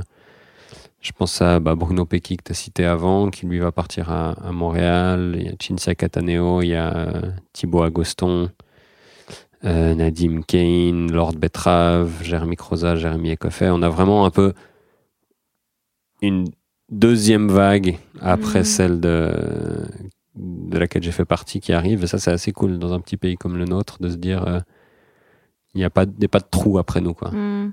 Parce que moi, avant nous, il y a eu un trou où j'ai l'impression quand j'ai commencé l'humour en Suisse, euh, il y avait Nathanael Rocha qui était un espèce de d'îlot comme ça, hors du temps, euh, qui faisait ses trucs. Truc euh, qui flotte. Ouais. Et lui, bah, il est un peu plus vieux, il avait l'âge de sa génération qui eux, était plus dans l'humour seul en scène ou peut-être quatrième mur, tout ça. Et du coup, entre eux et nous, il manquait une génération et ça fait que les gens de mon âge en Suisse ont grandi sans consommer d'humour suisse parce qu'il n'y avait pas d'humoriste qui s'adressait spécifiquement à, à nous et il a fallu un peu réparer ce lien-là d'abord. Et maintenant, ça, ça a été plus ou moins fait. J'ai l'impression que c'est pas du tout excentrique pour un, un trentenaire ou une trentenaire suisse d'aller voir un humoriste suisse. Alors que si ça avait été le cas il y a, il y a 10 ans, ça aurait été un peu, ah, tu vas avec tes parents, ou enfin, aurait- il y aurait eu un truc un peu plus générationnel. Donc ça, c'est une, c'est une grande réussite. Après, j'aimerais bien que ce soit le cas, effectivement, pour d'autres, euh, hum, d'autres modes d'expression, parce que des fois, on se sent privilégié en humour. Après, j'ai mes potes musiciens suisses, mes potes qui sont dans le cinéma en Suisse, puis ça a l'air d'être impossible de faire quoi que ce soit, quoi. Mais les films suisses ne sortent pas au cinéma en Suisse. Il y a un truc un peu genre. Ils mais- sortent où alors? Bah, ils sortent, bon, je sais pas. Je sais pas, mais ils sont là, ils sont faits. Hein. bah, je, on on n'est pas au courant du coup. Enfin, il y a, y a un vrai problème, quoi. Ouais. Et puis t'es là, bah, des Marvel, il y en a, il me semble qu'il y en a eu assez. Enfin, à quel moment on va se dire qu'il y a eu assez de Marvel? Ça, je me demande. Bah, Il y, a, y a cinq ans. Hein.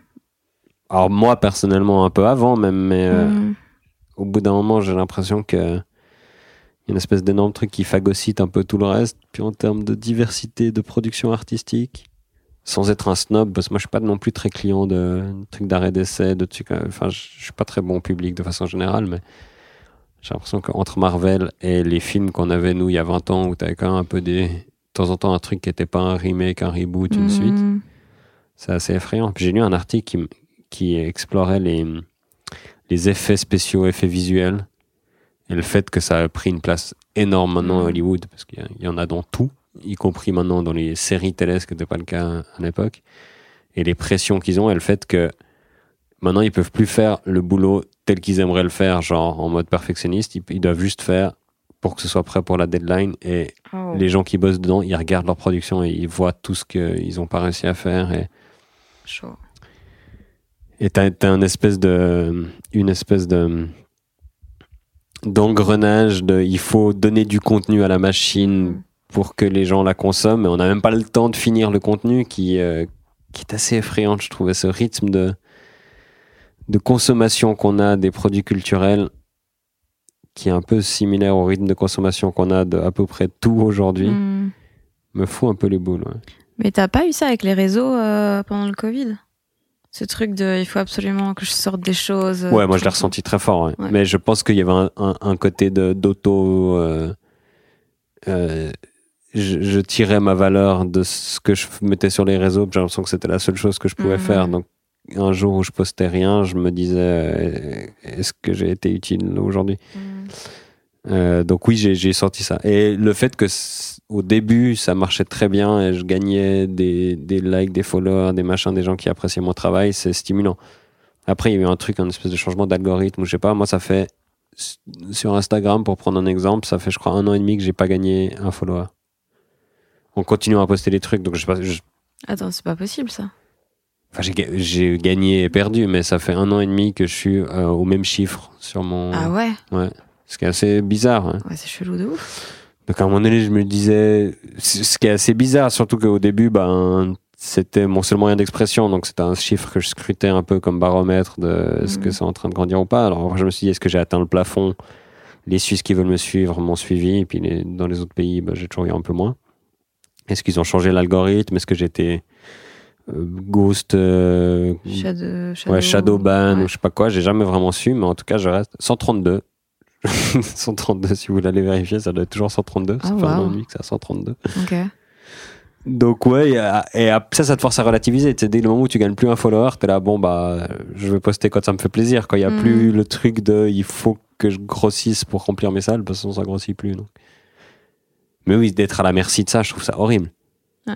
De bosser sur un truc, de le sortir et d'être là, c'est pas la qualité de ce que j'ai fait qui va déterminer son succès, c'est des lignes de code quelque part de la seconde où j'ai posté, des huit premières personnes qui Mhm. like ou qui commentent et tout ça, et, et ça paraît tellement aléatoire et je trouve que ouais, de mettre de se mettre dans les mains de ces, de ces calculs obscurs, c'est euh, c'est assez flippant et, et malheureusement ça augmente et ce sera dans plus de domaines de nos vies que des trucs aussi futiles. Donc c'est ça, c'est un- ça, c'est un des trucs qui m'effraie.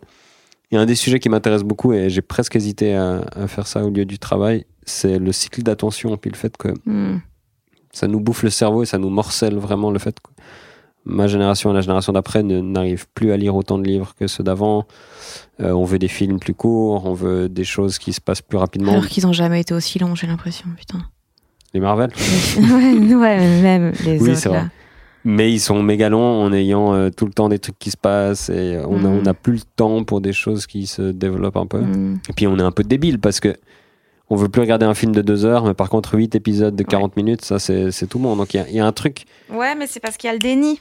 Il y a dit, ouais, juste un de 40 minutes. Ouais, mais justement, je trouve qu'il y a un shift très intéressant et qui a été peut-être encouragé par ces usines à dopamine que sont euh, les réseaux et les notifications et qui fait que ça bouleverse profondément notre façon, notre façon d'être. Et euh, je pense que c'est un sujet qui risque de m'intéresser à l'avenir parce que moi, je, je le sens sur mon propre cerveau que euh, je suis vachement moins euh, apte à me concentrer que je l'étais il y a encore 10 ans. Et ça, c'est assez flippant. Ça fait un peu vieux con qui se plaint de TikTok, mais ça, ça m'effraie pour de, pour de vrai. Tu es sur TikTok? Je suis sur TikTok euh, de façon très inactive. Hmm. Où euh, au début j'ai créé un compte parce que je crois que Johan Provenzano me montrait ce que c'était. Je me suis appelé pas Thomas en tout cas. Allez. Et puis euh, je pense que j'ai- posté deux trucs en un an. Et puis après quand j'ai vu que vraiment ça arrivait dans nos pays et puis que je voyais des collègues qui, euh, qui faisaient des gros scores dessus, j'ai j'ai mis mon vrai nom. et puis j'ai commencé à reposter les vidéos que je mettais ailleurs et ça marche pas du tout Hmm. Parce que je pense qu'il y a vraiment une grammaire, il y a une façon de faire euh, qui est très spécifique et de ce qu'on m'a expliqué, apparemment le contenu qui est produit, euh, enfin plus c'est produit, plus c'est mis en scène, quelqu'un sur scène avec un micro, moins ça marche. Quoi. Il faut, c'est vraiment le truc un peu dans ta voiture ou dans ta cuisine et tout ça. Et, et, euh, ça fait partie des choses que j'ai. Bon, j'ai pas de voiture, j'ai pas de cuisine. La fameuse cuisine. Elle a été terminée. Euh, non, non, jamais. Euh, Ah oui, non, mais elle a jamais été commencée en fait. Ouais, non, Tu non, j'ai fini par ne pas rénover un Ceux qui avaient écouté l'épisode 2. Ah, c'est vraiment une, une saga passionnante. Écoute Non, mais tu me l'as rappelé avant l'épisode. J'avais- plus pensé à ma cuisine depuis très très longtemps, mais tu m'as rappelé avant l'épisode que la dernière fois, effectivement, j'étais dans ce processus. Et je crois que c'était la dernière fois qu'on s'est vu, c'est ça qui m'a frappé aussi. Ouais, ouais, fait quasi deux ans. Non, c'était deux ans en juin. Il est sorti en juin. Oh là là. Ouais, ouais. Et ces années euh, Covid, entre guillemets, euh, je trouve que la, la timeline, c'est très difficile à estimer. ouais, ouais. T'as des trucs, t'as l'impression que c'est arrivé il y a six mois, c'était il y a deux ans et demi. T'as des Mhm. trucs, t'as l'impression que c'est arrivé il y a deux ans et demi, c'était cet été. Ah, moi, mon spectacle, j'ai l'impression que je le joue depuis cinq ans. Ah ouais. Et en fait, c'est trois. Ouais, mais trois, c'est long. hein. Mais alors, c'est très long. Nos hommages à Alex Vizorek, mais. on je- l'embrasse là où il est. Euh, ouais, alors moi, pour l'avoir joué trois ans et demi et enfin terminé là, c'était très long la fin. Je te souhaite beaucoup de courage pour cet automne, mais. ah, mais maintenant, j'ai- je re-aime le spectacle. J'ai eu une phase où j'en pouvais plus. Là, ça va. Ok. Le fait de. En fait, je l'ai détesté quand je jouais à Paris. Je fais quatre mois à Paris, c'était horrible. Et puis, quand j'ai commencé la tournée, je Si on a des auditeurs parisiens, ils doivent se dire. Mais c'est pas vous, hein. C'est. Oui, c'est mais c'est pas vous. Ouais, c'est pas vous individuellement, mais Voilà. c'est quand même vous, Vous, en 12 tant que millions de masse personnes dans un qui endroit qui devrait en avoir trois fois moins. Et, Ah, mais euh, quatre mois. Mais tu joues quoi Une fois par semaine? Deux fois? Deux fois semaine. Ah ouais. Deux fois semaine et tout. Et donc, je m'étais dit, la tournée, ça va être horrible et tout. Et en fait, c'était trop bien. C'était le fait d'avoir un rythme. Moi, ça m'aide de ouf. De, tu te lèves, tu prends un train, tu vas dans une ville, nan, nan, tu fais des balances, nan. Et en fait, c'était vraiment cool. Et euh, en plus, j'étais avec, mon, avec Jonathan qui, qui m'accompagnait sur toute la tournée. Et, euh, et c'était vraiment cool. Et là, j'ai re-aimé le spectacle parce que je voyais qu'il était drôle. Là où pendant quatre mois à Paris, je m'étais dit, en fait, euh, je me suis trompée de métier, quoi. Ouais, je sais pas, il y a un truc bizarre. Quand je, pense que quand tu construis tes trucs à Paris et que tu joues à Paris, bah, c'est fait pour Paris et ça Ouais. marche. Et c'est peut-être exportable, mais l'inverse, c'est difficile. Moi, je pense que la, la date de la tournée dont j'étais le moins satisfait, c'était celle à Paris, au Bataclan. Et euh, pour, pour beaucoup, beaucoup de raisons qui sont pas toutes intéressantes, mais euh, ouais, il y a un côté de si tu t'habitues à des publics de, de provinces françaises, de Suisse, de Belgique et euh, de villes plus petites et que tu débarques à Paris, c'est je sais pas, c'est pas le même feeling, c'est pas la même attitude des gens, c'est Bah, tu sens que t'es pas leur soirée, quoi. T'es t'es juste un truc dans leur soirée avant d'aller faire un truc mieux, mais que t'es jamais le sommet de leur journée, quoi. Ouais. Et puis tu sens peut-être plus qu'ailleurs le sommet. que la semaine. Leur truc du mois. Non, mais je- j'ai ce truc à Paris, des fois, je sens aussi que c'est l'idée de quelqu'un du groupe qui a dû convaincre les autres Ouais. et que t'en as quatre qui ont les bras croisés, qui sont là, vas-y, fais-moi rire. Alors que t'as, même dans d'autres villes françaises, ce qui m'a surpris, moi, j'ai joué à Lyon, j'ai vendu plus de places qu'à Paris. Enfin, pas au total, mais sur, la, sur une soirée, et j'avais jamais mis les pieds là-bas, et les gens étaient très enthousiastes, Mhm. et il y avait cette curiosité de. Pourtant, c'est la deuxième ville française, Lyon. hein. Ouais, je pense. Donc c'est pas un truc de forcément de, de village, mais juste ils sont contents qu'il y ait un truc, ils sont curieux, ils viennent, tandis qu'à Paris c'est euh, bah, justifie le fait que j'ai décidé de passer euh, deux heures avec toi quoi. Genre euh, j'investis mon temps, t'as intérêt à pas me Mhm. décevoir. Il y, a- il y a une espèce de pression, je pense qui est qui est fonction du fourmillement euh, de- d'offres culturelles qu'il y a là-bas, où tu es toujours en compétition avec plein d'autres trucs, et donc les gens ont, ont une espèce de truc, tu dois leur prouver qu'ils ont fait le bon choix. Hmm. Et je suis, euh, je suis pas à l'aise avec la compétition.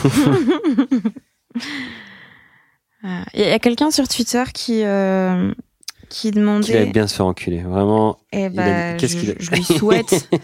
Euh, qui disait Est-ce que les, le fait de, pendant le confinement, faire pas mal de vidéos, de, de revues de presse et tout, ça te donne envie de refaire des chroniques, euh, genre France Inter ou ce genre de choses? Alors, euh, je fais des chroniques, euh, mais en Suisse. Donc ça, j'ai repris euh, il y a un petit moment déjà. Euh, je je crois que le, Couleur 3 ou? Non, alors, j'ai jamais travaillé pour Couleur 3, mais Ah, euh, Je confonds avec tous les autres Suisses. oui, c'est ça. Euh, non, sur la première, euh, j'ai fait des trucs sur les élections françaises pour un magazine qui s'appelle Illustré. Mhm. Et puis je fais une revue de presse dans l'émission euh, télé 52 minutes des deux Vincent qui sont un de proue de, de l'humour helvétique. Ah, c'est là où il y a David Castello-Lopez qui fait les chansons Exactement, ouais. Incroyable ce mec. exactement ça. Bah, quand il n'y a pas David Castello-Lopez, c'est moi, et du coup les gens sont très déçus. Ah ouais, coup dur. Euh, donc je fais des chroniques dans ces différents euh, médias. Euh, donc j'ai toujours envie de faire des chroniques, j'aime bien ça. Mhm. Le truc de France Inter, c'est juste... C'est bah, Paris quoi. Voilà, c'est Ouais. ça. Et ils m'ont contacté euh, quelques fois au cours des dernières années depuis que j'ai arrêté. Moi, j'ai arrêté en 2018. Et euh, bah, ma question était toujours la même à chaque fois est-ce que je dois venir à Paris pour le faire? Et la réponse était toujours la même. Et du coup, Mhm. bah, pour cette raison-là, j'y suis plus. Euh, parce que je sais que faire l'aller-retour une fois par semaine à Paris pour moi, c'était pas un gage de, de bonheur et de stabilité émotionnelle. Donc, je veux plus le refaire. Euh, donc, si c'est sa question, c'est sur les médias français, je pense que tant que ce sera cette périodicité d'une semaine, c'est impératif d'être présent. Mais genre si c'est un one shot, de- t'enregistres euh, 10 émissions en deux semaines et puis tu rentres chez toi. Moi, ça, pour l'actu, malheureusement, c'est difficile. C'est vrai.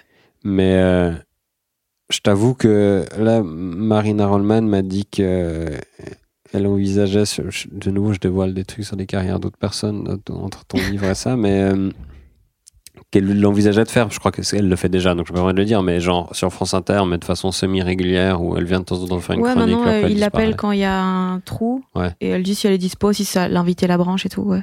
Donc ça, euh, peut-être que ce genre de deal, euh, pourquoi pas. Tu vois, Mhm. genre si je dois y aller une fois par mois, une fois tous les deux mois, euh, si- là j'en ai trop en Suisse pour pouvoir accepter ça. Mais le jour où il y a peut-être un deal qui convient à mes névroses, Hmm. Mais en fait, les gens sont toujours extrêmement surpris quand ils te proposent un job et qu'ils réalisent que tu n'habites pas Paris. Quoi. Je sais pas si c'est le cas pour toi aussi. Ouais, bah, les gens pensent en général que j'ai déménagé parce Ouais. que. Bon, pour toi, eux, tu y es en si plus je suis- présente dans les médias. Donc, euh, Bah, c'est ça, ouais. Ils se disent si elle est chaque semaine chez Inter, c'est qu'elle a déménagé parce que c'est pas possible de faire l'aller-retour. Alors que si, 1h10. Ouais, pour vous en plus. Ouais, pour nous, c'est chill. Hein. Ouais, moi, ça fait quand même 4 ans que j'ai plus rien fait dans un média français et les gens sont toujours persuadés que j'habite Paris. Ah ouais. Et du coup, les gens, bah, des fois, ils me proposent. On m'a proposé quand même cette année, là, euh, je crois que je peux le dire parce qu'ils l'ont proposé à peu près tout le monde, la matinale de France Inter euh, une fois par semaine. Hmm. Très, très proche de la rentrée. Donc, je pense que dans. euh, Ils sont dans la galère. Ouais, ouais, euh, Mais non, c'était l'année passée, du coup. hein. C'était il y a un an déjà. Et euh, j'ai senti que j'étais pas du tout, du tout en haut de la liste, mais Mm. qu'ils m'ont appelé. Et quand j'ai dit, bah, j'habite pas à Paris, c'était un peu, ah bon? Ouais, fait C'est donc vous. Ouais, et puis euh, il disait oui, mais du coup, euh, est-ce que. Et ils pensent que je- leur mandat va te faire déménager à Paris, putain. Mm. Non, quand même pas. Donc, c'est ouais, c'est plutôt des, des raisons euh, logistiques, mais France Inter, j'ai bien apprécié. J'avais arrêté parce que j'avais mon émission justement qui commençait en Suisse, mais sinon, j'aurais continué. Hmm. Et puis, euh, ouais, euh, mes autres expériences, mes expériences de chronique en France, je pense que j'en tire plus de positif que de négatif au final. Par rapport à, à d'autres expériences. Moi, maintenant en France, les projets, quand on me propose un projet qui est genre en développement, j'ai beaucoup de peine à être enthousiaste parce que j'ai jamais été dans un projet qui allait jusqu'au bout. Ou alors drôle, c'était peut-être le premier. entre tous les sujets, le- tous les trucs foirés en France. Ouais, Thomas Wiesel. ouais, c'est ça, mais justement, presque, des, des fois j'ai envie de leur dire, mais ne me mettez pas dedans. Hmm. Vous signez l'arrêt de mort de votre projet. Non, drôle, effectivement, on m'a appelé alors que bon, c'était déjà bien avancé, mais Mhm. c'était pas encore euh, écrit ni tourné, et ça a eu lieu. Mais sinon, en général, on m'appelle, mais bon, ils ont arrêté après une saison, quoi. Mais j'avais arrêté avant, moi. Ouais, pose-toi les bonnes questions. bah non, justement, là, pour le coup. Euh, non, mais effectivement, c'était surprenant aussi, ça. Mais ouais, j'ai j'ai de la peine à m'enthousiasmer maintenant pour des projets parisiens parce que je sais un peu tous les obstacles qu'il y a et puis j'ai quand même un peu de la peine à, à bosser sur un truc en sachant qu'il y a une forte chance que ça voit jamais le jour. Hmm. J'ai quand même besoin que quand j'écris un truc, quelqu'un le dise un jour. C'est peut-être là que je mets une partie de mon ego quand même. Hmm. Question qui est beaucoup revenue sur les internets. Il, il s'est diffusé quand ton spectacle et où? Ah bah c'est, je suis content que les gens se posent la question. Euh, moi-même, je me la suis posée. Euh, je pense pas qu'il y ait de confidentialité, donc je peux vraiment dire exactement ce qui se passe. Euh, il a été diffusé par la télé suisse, ça c'est déjà un Ah, déjà. Ouais ouais. Euh, on a fait deux captations parce que la télé suisse voulait capter avec ses équipes, euh, ses caméras et tout ça. Et nous, on voulait faire une captation qu'on puisse proposer à des services de streaming. Et du coup, c'est pas les mêmes euh, standards de qualité, de machin, des trucs. Donc, on a organisé deux captations. La télé suisse a capté en janvier à Genève et a diffusé quasi immédiatement, je crois, fin janvier sur la télé suisse euh, pour des bons scores, d'après ce qu'on m'a dit. Et c'est toujours dispo en streaming Euh, non, je crois Ah. pas. Je pense que ça a été dispo pendant un mois ou une- ouais, un truc comme ça. Et je crois que ça l'est plus, mais les gens peuvent vérifier. Et ensuite, nous, on a capté un peu avant ça, en décembre à Lausanne. Et ensuite, le montage, tout ça, truc. Et ça s'est terminé mars-avril, je crois. Et on l'a proposé à Netflix, qui euh, nous a indiqué qu'il pivotait vers d'autres choses que des spectacles d'humoristes pas connus. Alors que c'est vraiment le créneau Bah, de moi, rêve. je comprends pas. Moi, je comprends pas. Moi, je pense qu'il y a vraiment, genre, je leur ai dit, mais la Papouasie-Nouvelle-Guinée n'attend que ça, quoi. Donc, eux, ils sont vraiment sur les trucs globaux. Donc, je crois même, en France, hormis les grosses têtes d'affiche avec qui ils bossent déjà, ils vont pas bosser euh, avec des, des spectacles de- d'artistes un peu plus petits. Et donc, la Suisse, ça les intéresse absolument Mhm. pas. Pour des raisons notamment linguistiques, parce qu'à une heure de chez moi, les gens savent déjà plus qui je suis, hein, en restant dans mon pays. Donc, je, je réalise que je suis. je suis Oh, mais pas- t'es quand même un peu connu en France. un peu, mais genre euh, euh, à l'échelle de Netflix, c'est une poussière, tu vois. C'est genre déjà la France, c'est une grosse Ouais. poussière, donc euh, donc non Netflix, enfin Netflix pour l'instant nous a dit peut-être machin, proposez-nous, envoyez-nous, mais, mais ça veut dire non. Enfin ils, Ouais. ils m'ont pro- ils m'ont préparé au non. Du coup, euh, pour des raisons, euh, je, je pense, de valeur mal placée. J'ai pas envie de l'avoir sur Amazon Prime. Parce que Jeff Bezos m'a mal parlé une fois. Et euh, idem pour Canal Plus. Euh, j'ai un peu une petite irritation envers Monsieur Bolloré, euh, qui ne sait même pas qui je suis et puis qui ne saura jamais. Donc euh, c'est vraiment unilatéral. et du coup, bah, c'est- pour moi, c'était un peu Netflix ou, euh, ou rien. Et donc ce sera rien. Et donc euh, je, je vais le mettre sur YouTube dans pas longtemps. Comme j'ai fait avec le précédent. Euh, bon, le T'es précédent, vraiment je- décidé à ne pas gagner d'argent avec tes diffusions, en fait. Ouais, je sais pas. Bah, là, euh, il s'avère que j'ai de la pub sur ma chaîne YouTube depuis le Covid. Mais mon but, c'est que les gens le voient parce que pour le coup, j'étais vraiment content de ce spectacle-là. Et, euh, et je trouve cool qu'il existe en intégralité quelque part où c'est facilement disponible. C'est pour ça que je voulais pas aller non plus vers des trucs un peu plus obscurs. Hmm. Euh, mon but, c'est que les gens le, le voient maintenant. J'ai gagné ma vie avec ce spectacle. La tournée était euh, rentable, un peu moins que prévu avec les annulations, les Mhm. salles moins pleines à cause du Covid et tout ça, mais elle était rentable. J'ai gagné ma vie avec ça, donc euh, maintenant, je, je le donne aux gens. Et je pense, euh, même si j'en ai pas encore parlé avec eux, que je le mettrai aussi sur le, le site d'Arun Pasquinade, Ah, yes. où les gens peuvent donner un pourboire après. Ce que j'avais fait avec le précédent, déjà, je sais qu'ils préfèrent quand on met que sur leur site, mais euh, je le mettrai sur YouTube et je leur proposerai aussi.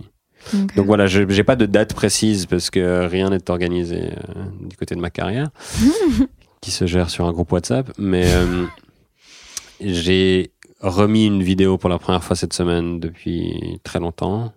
Euh, et puis mon but, c'est d'essayer de remettre quelques vidéos de ma tournée qui me restait sur mon disque dur, puis d'essayer de faire un espèce de crescendo. Ça terminera en apothéose par Oh le là spectacle. là. Je pense que vu ma flemme, je vais réussir à en mettre deux après le spectacle, puis après dans six mois, je mettrai encore euh, Bruxelles, Lille et La Réunion. Peut-être tu vas devenir le stade de la Réunion en une vidéo. Hein. Bah en tout cas, euh, peut-être ça marchera mieux que quand j'y étais. Mais les gens sur Twitter ont été gentils avec moi euh, globalement. ou- Ben ouais, il y en a plein qui disaient genre que c'est trop bien qu'ils reviennent dans le podcast. Il y Ah aura ouais? jamais assez d'épisodes avec Thomas Wiesel. J'étais Oh là, là alors calmez-vous. Mais euh, je pense qu'on a fait le tour. Hein. Est-ce qu'il te reste des entreprises à roster ou est-ce que t'as tout fait là?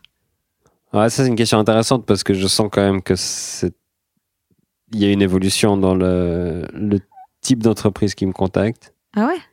Oui, oui, euh, les, les grosses boîtes, j'ai plus tellement. Parce que ils savent. Bah, il y a eu les épisodes UBS, Crédit Suisse, Nestlé qui les ont un peu refroidis à force, je pense. Euh, donc les banques, la dernière banque que j'ai eu fait, c'est les banques en Suisse, c'est comme ça représente une grande partie de l'économie, donc genre c'était pas un move très malin de ma part, mais euh, voilà. On a une banque des paysans qui s'appelle Raiffeisen, qui est la banque un peu euh, rurale. Eux, ils m'ont contacté une fois pour une agence régionale, mais eux, enfin, je pense qu'ils m'ont contacté en se disant on n'a pas de scandale, mais j'en ai quand même trouvé pas mal. et euh, il y a une banque suisse-allemande qui m'a contacté pour un événement à Lausanne et je pense qu'ils ils ont vraiment genre dû déléguer à quelqu'un qui savait pas du tout qui j'étais. Donc je me suis bien foutu de leur gueule parce que j'ai accepté et puis euh, voilà. Et là, j'ai de nouveau une banque pour la première fois, euh, une banque, euh, banque cantonale genevoise. Mais sinon, les banques, les assurances, les grosses multinationales, ça, ils me contactent plus. Et de plus en plus, j'entends que quelqu'un propose mon nom dans le comité euh, qui organise le truc et quelqu'un met son veto. Ça, c'est un peu le schéma de base maintenant Ouais. où, genre. devenus sujet à veto. Ouais, un peu. Où tu sais, oui, ils, ils m'engagent, enfin, ils entreprennent des démarches avec, euh, avec ma boîte, mon associé pour euh, m'engager, tout ça. Puis après, quand tu dois faire valider plus haut le budget, bah là, il y a le veto sur mon nom parce que le, le patron se chie dessus de ce T'as jamais eu de trucs genre euh, ils sont tellement vexés qu'ils te payent pas? Mm, mm, mm. Euh, non, je crois pas que j'ai eu de trucs où ils sont tellement vexés. C'est très suisse. On est très vexés. Prenez votre argent, mais on est très vexés. D'accord. Euh, non, mais je pense qu'on avait des contrats valables et que dans les contrats, il n'y a jamais de clause de contenu. Donc, euh, légalement, ils sont obligés de me payer. Après, je pense certains, vu leur taille, ils auraient pu ne pas me payer et puis on n'aurait pas pu gagner de procès contre eux. Mais. Je crois que j'ai toujours été payé. Mais il faut, il faut aussi réaliser que les gens ont toujours l'impression que c'est l'entreprise que, que je vanne qui m'engage, mais il y a plein de formats où c'était pas le cas, où c'était un salon organisé par un média ou un salon indépendant ou une conférence ou, et- et, c'est pas Ah oui, d'accord, c'est pas toujours. euh, non, tu as Nestlé, c'est pas Nestlé qui m'engageait, euh, c'était- un forum où euh, le PDG de Nestlé parlait après moi. Et Hmm, du coup, j'ai parlé de Nestlé, mais eux, c'est pas eux qui me payaient. Crédit Suisse, ils m'ont jamais engagé, c'est juste moi qui une fois fait un truc sur Crédit Suisse.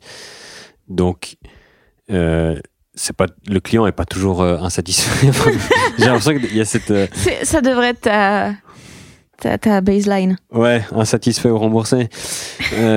Non, eh ben, non, la plupart des clients sont contents et, et les gens maintenant m'engagent en connaissance de cause. Et il y a quand même pas toutes les entreprises de la planète qui ont euh, des sque- squelettes dans le placard. Enfin, ils ont, tout le monde a des trucs à vanner, mais vanner ne veut pas Mhm. dire non plus clouer au pilori. Donc, des fois, cette image que j'ai d'être la personne qui vient, qui détruit une entreprise. euh, Élise Lucet du LOL. Ouais, ou t'es un peu le Joker dans Batman où après je me casse puis c'est en train de brûler derrière moi. Enfin, c'est pas, c'est pas ça du tout. Il y a quelques vidéos, effectivement. Alors les- que la vérité, c'est juste tu rentres en bus en Ouais, ayant en la train. flemme. Ouais, je rentre en, en train et en bus, ouais, c'est ça. Non, non, c'est beaucoup moins glamour et beaucoup moins euh, contentieux que ce que les gens euh, im- imaginent. La plupart des clients sont contents et puis le, le patron vient me serrer la main à la fin et puis il me dit que c'était rigolo. Et puis voilà, et puis des fois ils essaient de me rengager l'année suivante. Puis je dis, bah non, Mhm. j'ai plus grand chose à dire. Mais je suis engagé par des types d'entreprises différentes. Je, je fais toujours beaucoup les clubs de sport, ça c'est un, un truc, même si ceux de Lausanne, à chaque fois que je vais, ça. Il y a tellement de problèmes que euh, il faut que j'entende que ça change de propriétaire pour y retourner à chaque fois. Ce qui m'est arrivé dans deux. euh, Enfin, le foot et le hockey, qui sont les deux gros clubs de sport, j'ai fait deux fois chacun. Et les deux fois, les quatre fois, j'ai eu des problèmes. Récemment, c'était quand même un.